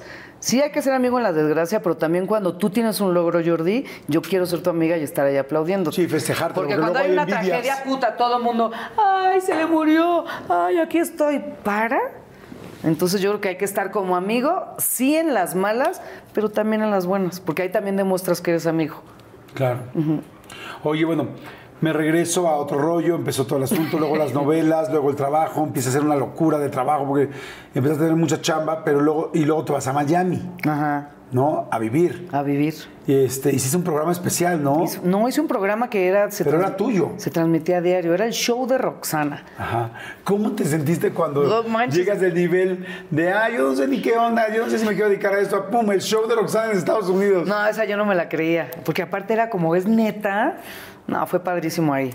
Otro mundo, y porque ganabas aparte... en dólares, mi Oye, reina. ganaba en dólares. Ganaba en dólares. Pues duró poquito, pero sí ganaba en dólares. No, pues padrísimo. Con un pinche miedo terrible, porque era de. Yo llevaba veintitantos años en Televisa, conoces al floor manager, al que te pone el, el micrófono, a las maquillistas, al que te viste, a todos, y a quiera llegar a un lugar nuevo. Ah, pero fue muy padre. Lo que duró fue padrísimo. Oye, ¿y cuando terminó, seguías teniendo chamba o no? No, ahí sí me, me partió. Porque yo cuando me fui a Miami dije, ay, mi sueño, lo que yo pedí, me voy a retirar en Miami. Y ahí mi show, órale, regreses. y entonces sí fue muy duro regresar. ¿Cuánto tiempo duró el programa? El programa, yo hice 220 programas. Ah, no manches. Se tra- 180, 220. Se transmitió diario durante cuatro o cinco meses. Y después fue cuando Univisión y Venevisión, que era donde yo, donde me lo producían, tienen una pelea. Y entonces ahí me llama, que en paz descanse también, Alberto Ciurán y me dice, mi Rox, Ya rompimos el lazo con la otra televisora, entonces bye. Y ahí vengo de regreso frustrada. Esa tarde la recuerdo muy cañón porque iba de regreso a mi casa y decía, ¿con qué cara le voy a decir a mi mamá y a, y a mi gente de, no, fíjense que ya voy de regreso? Porque yo aquí me fui yo, regalen todo. No quiero nada, el comer. Yo no voy a regresar. Y pues ahí vine de regreso. Y empecé desde abajito. Otra vez. O sea, quemaste las naves cuando te fuiste. Quemé todo. Porque yo pensé que ahí iba, dije, aquí me, aquí me voy a hacer viejita, aquí me voy a quedar. Vivía frente al mar, Jordi. O sea, vivía con el sueño que siempre tuve, ya lo viví. Pero no era mi sueño final. O sea, mi sueño final todavía le falta. Claro. Pero en ese momento yo pensaba que, pero ¿cómo si aquí se iba a acabar mi vida? A algunos les gusta hacer limpieza profunda cada sábado por la mañana. Yo prefiero hacer un poquito cada día y mantener las cosas frescas con Lysol. El limpiador de inodoros de Lysol ofrece una limpieza 2 en 1 al desinfectar el inodoro y el cepillo y eliminar el 99.9% de virus y bacterias. No solo limpies, limpia con Lysol. Con Verizon, mantenerte conectado con tus seres queridos es más fácil de lo que crees. Obtén llamadas a Latinoamérica por nuestra cuenta con Globo Choice por tres años con una línea nueva en ciertos planes al Nemery. Después, solo 10 dólares al mes. Elige entre 17 países de Latinoamérica como la República Dominicana, Colombia y Cuba. Visita tu tienda Verizon hoy. Escoge uno de 17 países de Latinoamérica y agrega el plan Globo Choice elegido en un plazo de 30 días tras la activación. El crédito de 10 dólares al mes se aplica por 36 meses. Se aplica en términos adicionales. Se incluye hasta 5 horas al mes al país elegido. Se aplican cargos por exceso de uso. No, pues ¿qué crees que no? Y es cuando vengo a México y me, y me busca Nino Canún para cuéntamelo ya. Cuando menos te imaginas, en el peor momento. Me dice, tengo una idea de un programa de cuatro chavas. Bueno, ya ni tan chavas. Yo al menos de cuatro chavas. Pero yo sé que estás viviendo en Miami. Y le dije, no, ¿qué crees que ya no? Ahí todavía yo seguía viviendo en Miami porque mi contrato del departamento estaba por un año más.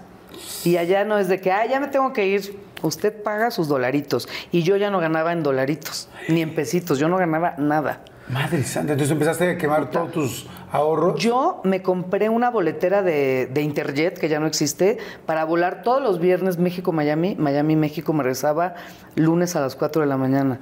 Para ir a mi DEPA, al que pagaba, por, o sea, lo que yo ganaba era entero para el DEPA y aparte me hacía falta. Ya me llevaba en mi maletita de aquí comida, productos no perecederos, o sea, me llevaba sobres de frijol, mis, este, sus alitas, o sea, porque también allá llegar a un súper, y era un súper, eran 200 dólares, eran 5 mil pesos, entonces era, no, pero no voy a dejar de ir a mi puto depa que yo pago, y me iba los viernes saliendo, cuéntamelo ya. Llegaba ya a las 11 de la noche, estaba el viernes, todo el sábado, el domingo a las 3 de la mañana me iba al aeropuerto y me venía a cuenta. ¿Cuál es tu sueño hoy? No sé, para lo que me refiero es, o sea, mi sueño nunca, no creas que yo mi sueño era, quiero hacer un programa en Miami que se llame El Show de Roxana. Porque el show era el show de Cristina, ese sí era un show. No que el mío no, a lo que voy es que nunca mi pretensión era, o sea, si yo hubiera podido decidir, no le hubiera puesto el show de Roxana. Mi sueño ahora, ya no sé, Jordana. Solo quiero seguir trabajando siempre en las mañanas que me despierto. Es quiero tener trabajo bien, bien pagado, porque muchos años a veces uno es de, ah, bien pagado. Sí, lo que sea, con tal de tener trabajo. Quiero tener tiempo libre para mí, que me respeten en mi trabajo y nada, donde me vaya llevando la vida. Amo conducir, amo actuar. Si me preguntas así un sueño, hacer una serie o hacer teatro. O sea, regresar al teatro es uno de mis sueños. El teatro lo amo. Entonces, nada, yo todos los días me despierto y pienso que las cosas van a fluir y me van a llevar a un buen lugar porque así ha sido siempre, ¿Todos los días meditas? todos los días. Ok, me estás diciendo ahorita una parte de esa meditación. ¿Qué otras cosas piensas y dices en la meditación? Alineo los chakras todos los días. Los chakras es una cosa que la gente oye y les da risa. Yo alineo mis chakras todos los días, tengo perfectamente claro de qué color es cada chakra y para qué sirve y con música me alineo todos los días, si no, no la hago. ¿Y por quién pides? Cuando me alineo pido por mí. Cuando me alineo en mi chakra de corona, pues siempre me conecto con, pues, con mis ancestros, con mi mamá, con mi papá, con los abuelos. Creo mucho en los ángeles, entonces con los ángeles. Y te lo juro que, o sea, los días que no hago eso, llego a Televisa y incluso la gente me dice, ¿estás bien? Yo sí.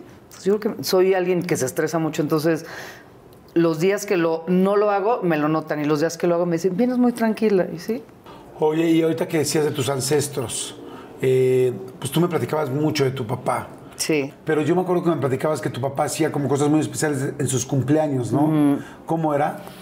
Mi papá empezó a hacer ejercicio, o sea, se volvió como deportista como a los 45 años. Entonces le dio un rollo de que los años que cumplía los corría. O sea, era, se volvió corredor. Entonces, a los 50 años cumplió, este, corrió 50 y luego a los 52 le entró la locura de decir, no me acuerdo si 52 o 53, que se quería tomar 53 tequilas. Entonces se dedicaba a buscar en... Se tomó los 53 tequilas. Claro, pero aparte corrió 53 kilómetros. Se dedicaba a buscar en la O sea, el mismo día corrió los 53 o sea, kilómetros y corrió luego y 53 luego tequilas. se echó 53 tequilas y ¿Dónde habíamos- estaban? Estábamos en casa de mis papás y eh, 53 amigos, o sea, entre familia y, y amigos eran 53. ¿Cómo crees? 53 kilómetros, 53 tequilas. No, mi papá era fuera de serie. Mi papá murió de 70, corriendo 70 kilómetros. ¿En cuánto tiempo? O sea, espérame, 70 kilómetros son pues casi dos maratones. En- lo, 42. lo corrió cuando cumplió 70. ¿Cuántos? ¿En dos días? O... No, ¿qué te pasa? Salieron de la mañana y los recibimos con cerveza y champaña todos. No, no, no. No, en un día. No, luego te paso Pero los se números. hizo, se hizo muy deportista. Correr 70 kilómetros es 70. algo muy serio. Que mi papá se iba a México, Cuernavaca. O se iban en coche a Cuernavaca y se echaban Cuernavaca a México y lo recogíamos en el caminero, en Pero, el pero por falta de dinero. Pero de verdad no podían. 70 Sí, sí, eso fue la última. Mi papá corrió 70 el 15 de abril y murió el 3 de mayo, no por los 70. Oye, Bueno, que yo creo que sí tuvo algo que ver ahí, pero en teoría médicamente no. Ok. Entonces corrió los 70 kilómetros. Y así fue desde los 50 y tantos años. Sí. Todos los años hacía una cosa. Todos los con años hacía algo diferente. ¿Qué otras cosas hizo? Pues eso el que te digo, o sea, generalmente lo que hacía era los años que cumplía los corría. Entonces de repente no los corría él solo, entonces de repente decía, tú Jordi vas a correr 10, tú Cristian vas a correr 12 e iba sumando a sus amigos a modo de juntar los años que cumplía. No, el que fue el más chingón fue el de los cincuenta y tantos tequilas, porque aparte ¿Cómo se puso? fue alrededor de la mesa del comedor, no era la medida de un tequila, o sea, era como la mitad, no sé si una onza o qué, y con cronómetro. Porque entonces era claro, era atrás, le dábamos agua y decía siete minutos o no sé cuánto. O sea, estipuló un tiempo para tomarse los cincuenta y tantos. Sí se los tomó, pues se acabó pedo, obviamente, pero ahí en casa, con la familia, le dimos pastel. No, mi papá era lo máximo. Oye, y este, entonces van pasando los años, llegan los 70 años, corre los 70 kilómetros. ¿Cómo fue cuando llegó de los 70 kilómetros? ¿Dónde estaban? ¿Dónde llegó? ¿Dónde fue la meta?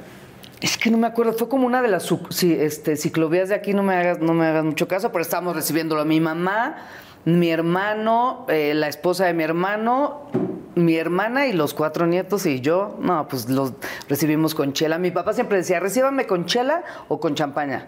Entonces ya lo recibimos a él y a todos sus cuates ahí. Mandaba hacer camisetas siempre de todo, de todo lo de mi ¿Corrías papá. solo o corrían más personas? Con amigos, corría con amigos. ¿Y todos echaron los 70 kilómetros? La mayoría sí. ¿Y entonces qué pasa a los cuántos días me dijiste? Como a las tres semanas, pues le... Los viernes él se iba a comer con sus amigos y el viernes yo estoy con mi manager y con, con otra amiga y veo que me llama mi papá. Yo nunca contesto el teléfono, odio. Entonces, a mí si quieres algo, por mensaje. Entonces veo que marca mi papá y volteó el teléfono y de repente dije, qué raro mi papá en viernes. Y hablo y era un amigo de mi papá. Entonces, quién sabe que empieza a gritar y yo le dije, ¿qué pasó? Pensando que era mi papá.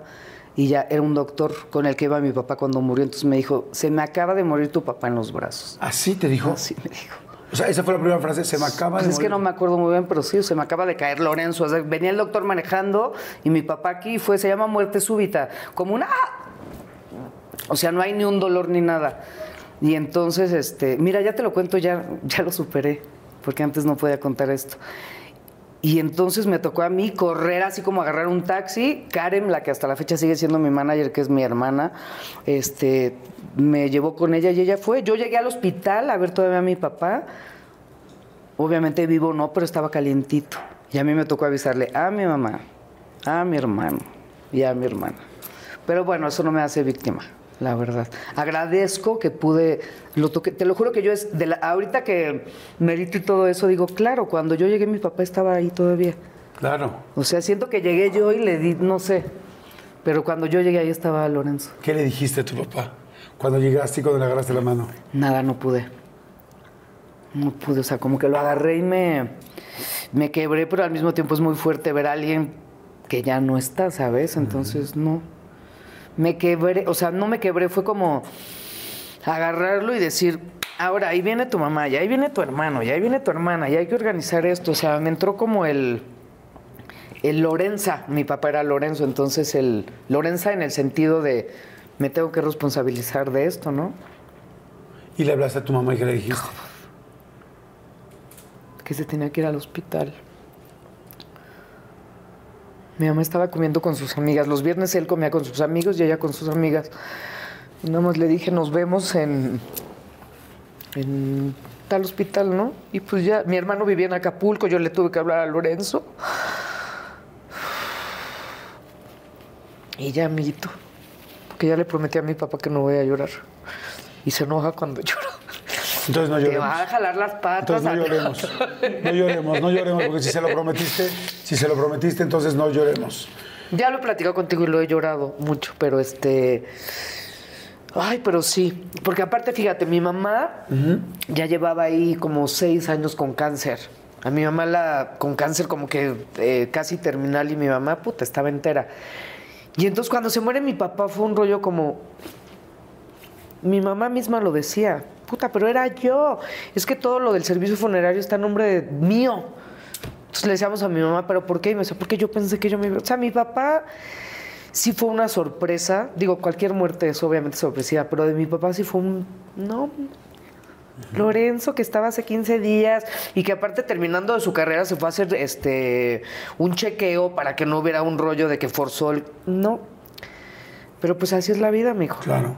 Oye, ¿qué era de las cosas que recuerdas que más te gustaban de tu papá? Ay, las convivencias. O sea, mi familia, mi mamá y mi papá siempre era las comidas familiares. Mi papá siempre ponía la mesa para cualquier antojo de quien fuera. A mi papá le gustaba que comieras y que bebieras bien. Y mi- que bebieras, perdón. Mi mamá cocinaba delicioso. Los convivios familiares eran lo máximo. Lo máximo. ¿Y qué te decía él? O sea, con- respecto a tu carrera, respecto a tu familia, a tu pareja. Fan, mi papá. Mis papás, cuando hice mi primera obra de teatro, de teatro en el CEA, que se dieron cuenta que tenía pues potencial, me dijeron, adelante, lo que quieras, aquí estamos. Entonces yo ahí sí no tengo queja. Oye, Rox, después de todo esto, viene mucho trabajo, mucha fama, muchas cosas. Es difícil manejar todo esto. Eh, ¿Te ha costado trabajo? ¿Ha habido un momento donde dices, estoy harta? ¿O estás encantada con esta vida que has elegido? ¿Cómo ha sido? Ah, estoy encantada. O sea, quizá eh, renuncié a casarme, no renuncié. O sea, no me casé o no me he casado, ojo, porque no es que haya eh, tirado la toalla, porque amo trabajar y porque me lo he pasado trabajando y trabajando y trabajando y trabajando y trabajando. El rollo de la fama no es algo que pues, que tenga tan... La fama no es algo que me importe, la verdad es que mi Jordi me vale un poco o un mucho. Para mí, si me preguntas qué sería la fama, pues para mí la fama es que yo salgo a la calle, que quizá la gente te reconoce, ay, qué bonito lo que hiciste ayer y demás. Y para mí lo más importante de mi carrera es trabajar, trabajar y que las cosas que haga le gusten a la gente. Entonces eso es lo que me hace muy feliz. Eres una muy buena amiga. O sea, la gente que, que te conocemos, eres como una persona cercana, siempre linda, siempre cálida. Podríamos decir que tus amigos son como tu familia B o tu, no quiero decir tu nueva familia, porque no, pues tienes tu familia y eres- eres muy familiar también, pero es como una segunda familia. No, completamente. Yo soy súper amiguera. Súper amiguera en el sentido que tengo mis buenas amigas, pero de hace muchos años. No súper amiguera de que ande por la vida haciendo amigos. La mayoría de mis amigos son de hace muchos años. Y acepto mucha gente en mi vida, pero no es como que ande por la vida queriendo hacer nuevos amigos. No, ya tengo.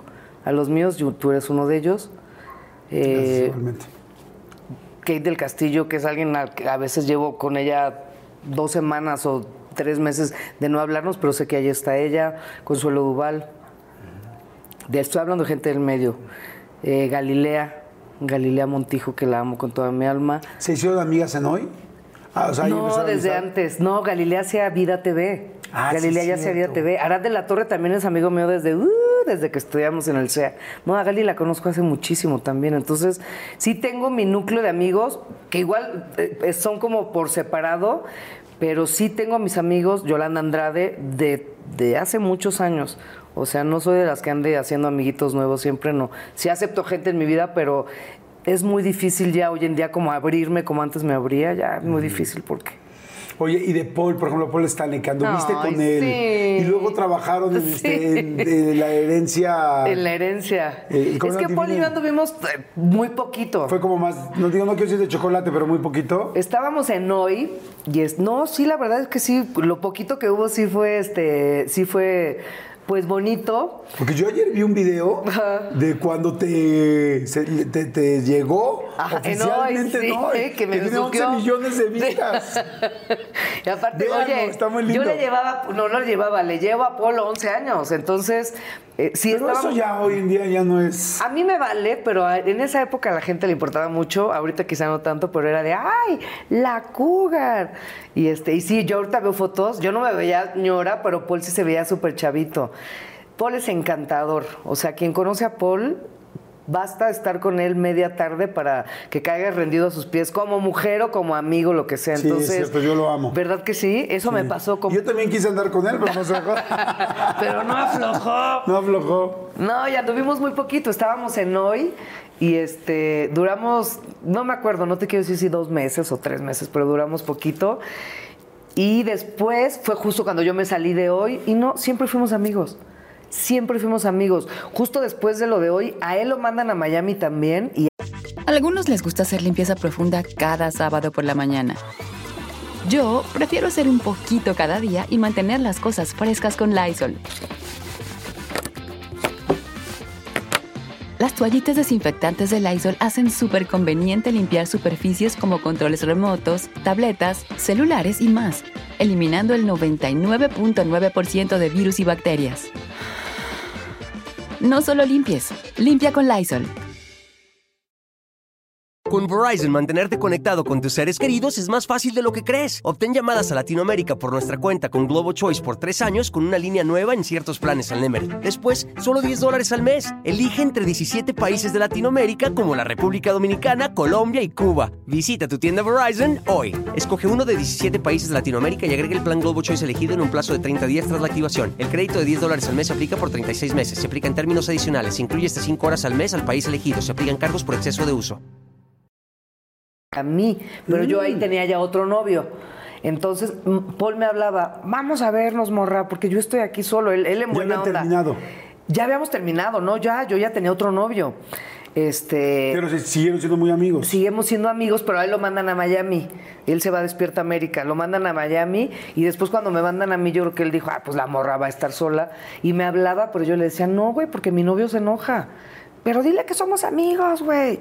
No, pues mi no, no que mi novio fuera celoso, pero, No, pero no está se fácil. le hacía rarísimo Claro. de, güey, se va mi vieja a Miami y No, está. no, vas un día y oye, fui, comí Sí. con mi exnovio porque es mi amigo, ahora platicamos, pero tan tan, pero una vez. Sí. No, no, al boliche todos los días, ¿no? Entonces nunca lo vi en Miami a Paul, nunca lo vi. Y ahí él empezó a andar con Joel y con su actual novia, que ya llevan siete, ocho años. sí, no, ya. Entonces de ahí me reencuentro con él cuando nos hablan para hacer el programa de la herencia, donde yo estoy como de Yanira y él es el galán. Entonces Elías Solero, el productor, me dice, oye, se me antoja mucho eh, Paul para galán, ¿te Eh. late? Y le dije, Cerrado. lo amo, me llevo poca madre con él, su mujer me adora, yo la adoro, me llevo muy bien con Joel y entonces ahí, con el Paul. Sí, yo soy buena exnovia, ¿eh? Yo, si no me llevo con algún exnovio es porque las novias actuales no quieren, pero yo si pudiera con todos me llevaría poca madre. ¿Eres, ¿Eres mejor exnovia que novia? Yo creo que sí. Es que como soy de exnovia, es como de exnovia, es como fui cuando empecé a ser novia. Claro. Todos, claro. Sí, es no. Sí, Sacas porque ya no hay problemas después. en medio. Sí, soy muy buena exnovia. Y también muy buena cuando empiezo a ser novia.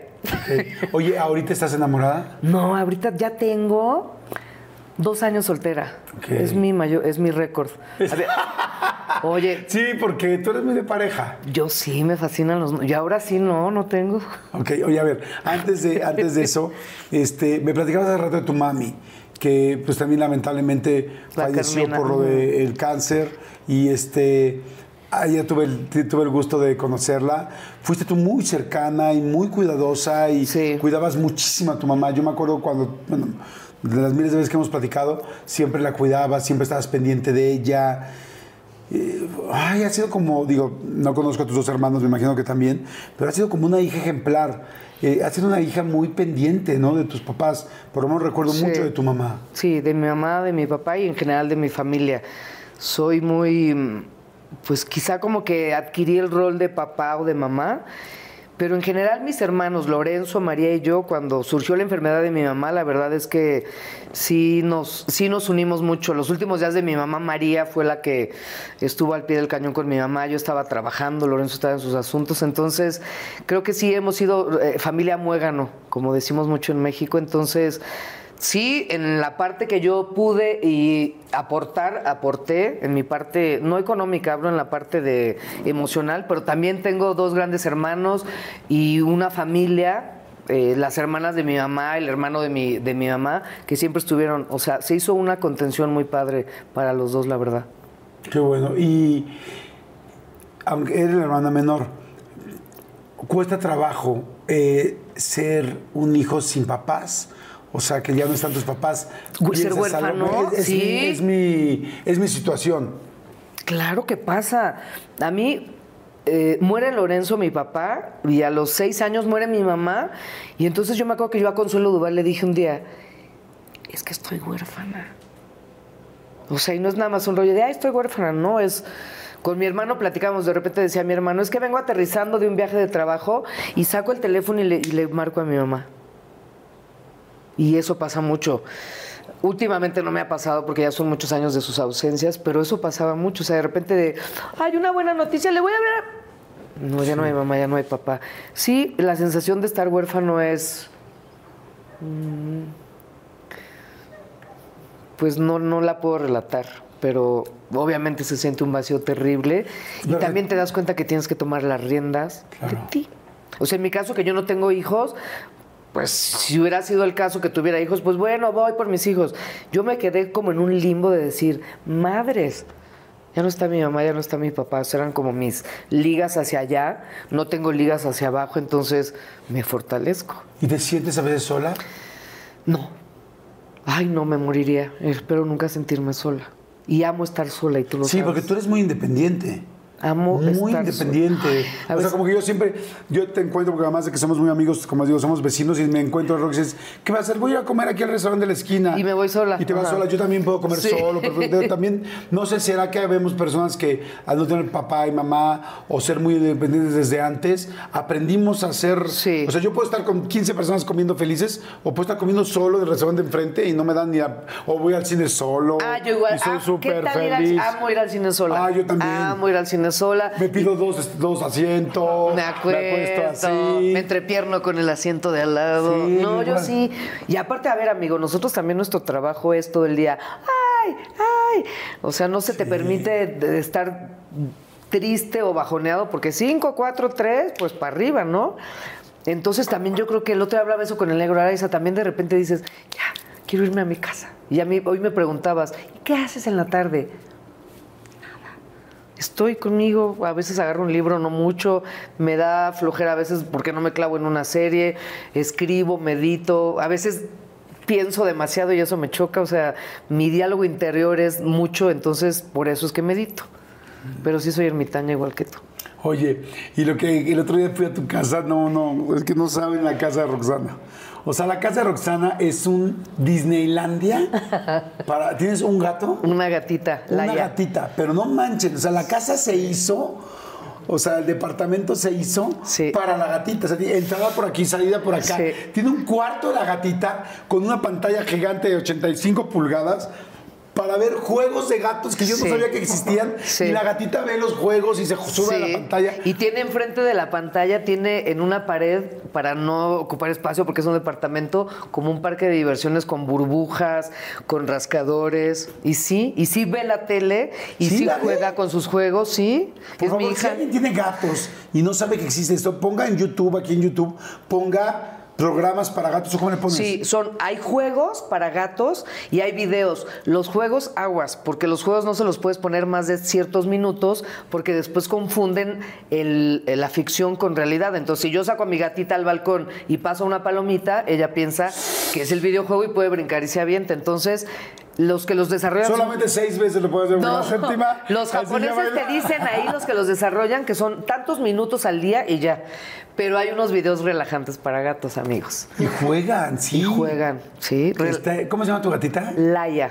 Laia. Laia, ajá. Oye, ¿y duerme contigo o duerme No, es súper independiente, pero Tiene sí. su recámara, ¿no? Tiene su recámara, tiene sus túneles, no, es- su mi casa es más de ella. Va como en la madrugada a hacerme rasquis, pero no es que duerma al lado mío, no. ¿A quién le has invertido más este último año? ¿A ti o a la gatita? A la gatita. Oye, y, este, ¿y nunca fuiste de perros? Sí, también tuve mis dos perritos, pero cuando murió mi mamá, murió una a la semana. No me digas. Ajá, a la De semana tristeza. de tristeza murió Panchita. Y después Goliat, que también era de mi mamá, se quedó con mi hermana y también después murió. Sí. Ok. ¿Qué te encanta? Es de mi tu- hija gato. Pues ¿Qué te encanta de hija. tu gatita? No, de tu gatita, ¿qué te encanta? Ay, que es muy cariñosa, pero que aparte, ¿sabes qué, Jordan? No, yo digo, si, si yo hubiera tenido, ahora con mi gato me volví de que salgo de trabajar y quiero venir a estar con mi gato. Me invitan mis amigas de viaje y no voy porque ¿quién se va a quedar con mi gato tantos días? Entonces yo digo, si hubiera tenido hijos, no hubiera tenido la vida que tengo, no me hubiera podido eh, desarrollar como, como, como actriz, porque estoy segura que yo teniendo un bebé, Te hubieras quedado ahí. con él. Yo hubiera sido la mejor mamá, eh, tampoco me hubiera arrepentido, pero así hubiera sido. O sea, no hay manera de que yo hubiera podido ser como veo a muchas amigas que, oye, el bebé me lo llevo al trabajo y lo dejo con la nana. Yo no hubiera podido. Me doy cuenta con un animalito que aunque la gente diga que los que decimos que son nuestros hij- hijos estamos locos, para mí Laia es mi hija. Ah, Sí. qué lindo, me da, muy- me da mucho gusto. Oye, y bueno, pues para terminar, mi Rox, me decías este, que ahorita no tenías pareja. ¿Qué quieres? ¿Qué quieres en el futuro? ¿Qué quieres para más adelante? ¿Qué quieres en tu persona? ¿Tienes ganas de tener pareja? ¿Tienes ganas de no? Sí. ¿Tienes ganas de... ¿De qué quieres? Quiero un compañero, quiero una pareja, es la verdad que quiero una pareja. Eh, alguien con sentido del humor, alguien independiente, alguien que entienda mi profesión, porque también yo creo que es difícil entender mi profesión. No sé, eso me imagino. Este, alguien generoso, alguien que quiera, no precisamente casarse, porque no es tampoco mi intención, pero sí alguien con quien compartir, con quien ir al cine, con quien irte de viaje, con quien cenar, con quien llorar, con quien reír, con quien hacer el amor, por supuesto. Y este, y sí, sí quiero. Siempre he sido noviera y tú lo sabes, pero tampoco forzo. Ahora todo el mundo me dice, ¿por qué no te metes a la aplicación tal? No quiero, güey, no me urge. Oye, ¿por qué no le dices a alguien que te presente? Nunca he sido de que me presenten a alguien. Siempre mis parejas han llegado de una forma natural y fluida. Es la vez que más tiempo he estado sin pareja, pero estoy segura que la que llegue, pues va a ser la pareja indicada, ¿no? Para no forzar. Claro.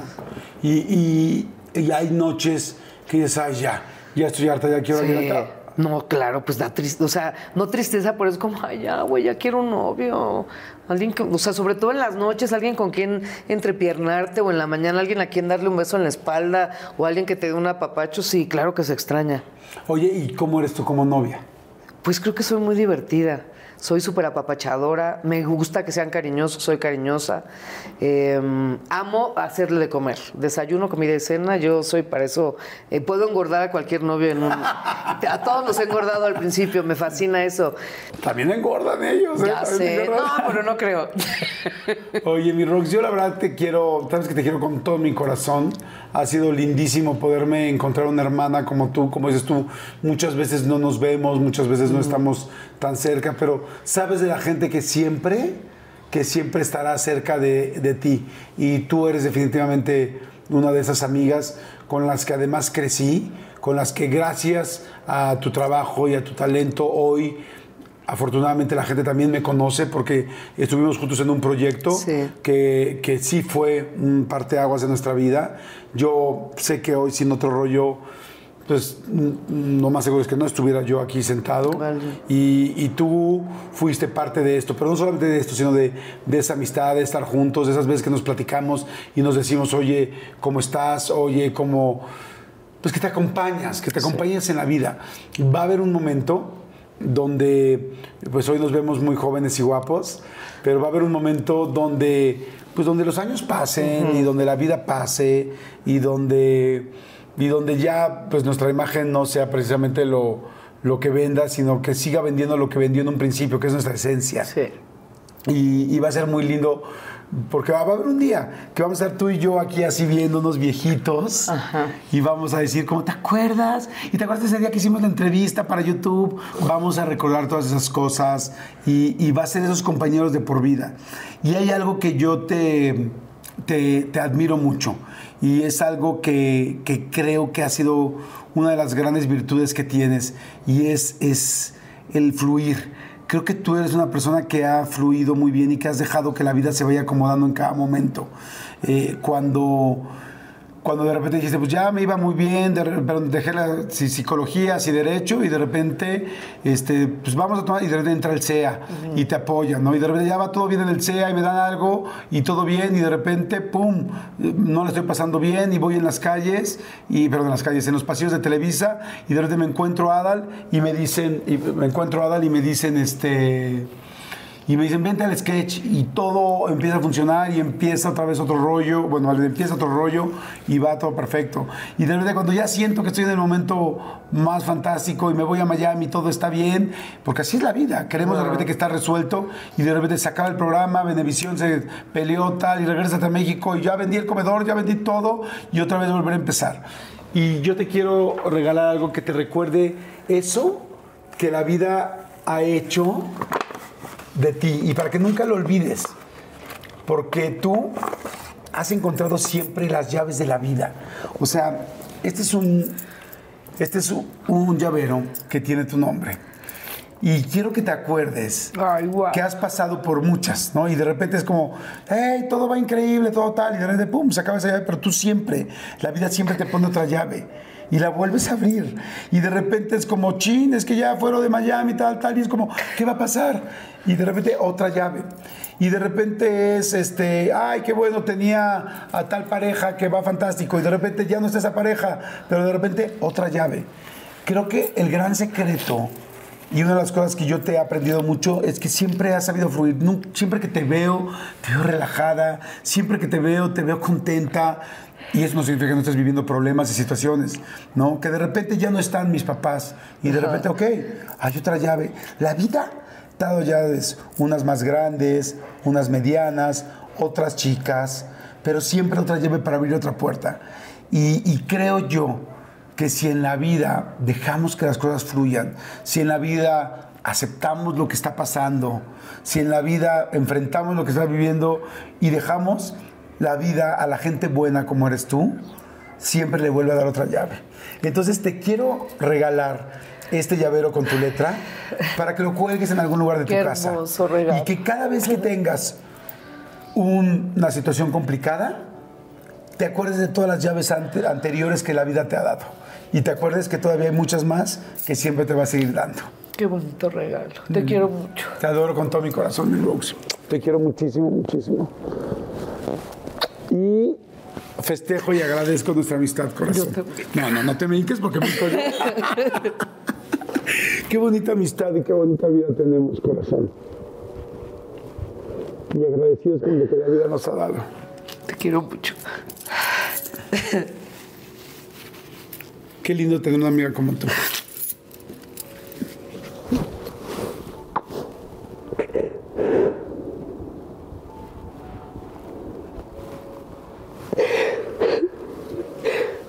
Fue como una terapia, amigo. Te quiero mucho. Yo te quiero a ti. Y lo más lindo de esa terapia es que no se te va a cobrar.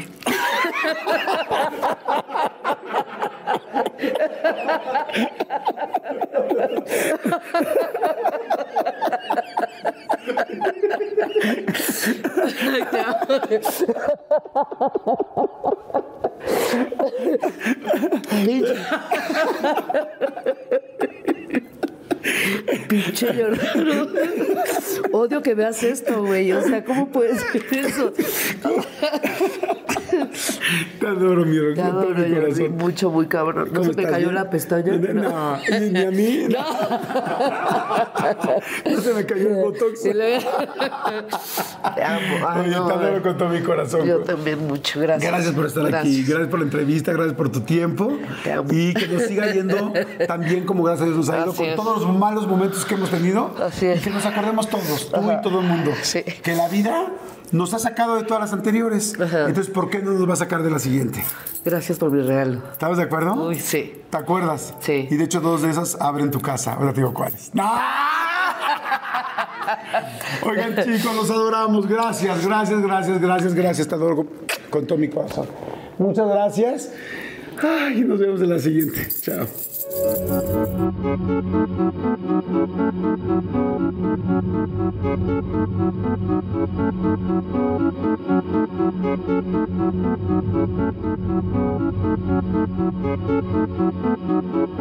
Algunos les gusta hacer limpieza profunda cada sábado por la mañana. Yo prefiero hacer un poquito cada día y mantener las cosas frescas con Lysol.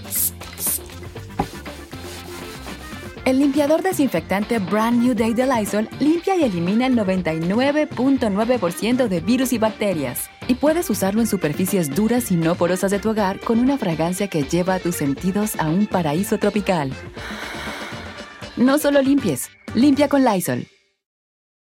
Con Verizon, mantenerte conectado con tus seres queridos es más fácil de lo que crees. Obtén llamadas a Latinoamérica por nuestra cuenta con Globo Choice por tres años con una línea nueva en ciertos planes al Nemery. Después, solo 10 dólares al mes. Elige entre 17 países de Latinoamérica como la República Dominicana, Colombia y Cuba. Visita tu tienda Verizon hoy. Escoge uno de 17 países de Latinoamérica y agrega el plan Globo Choice elegido en un plazo de 30 días tras la activación. El crédito de 10 dólares al mes se aplica por 36 meses. Se aplica en términos adicionales. Se incluye hasta 5 horas al mes al país elegido. Se aplican cargos por exceso de uso.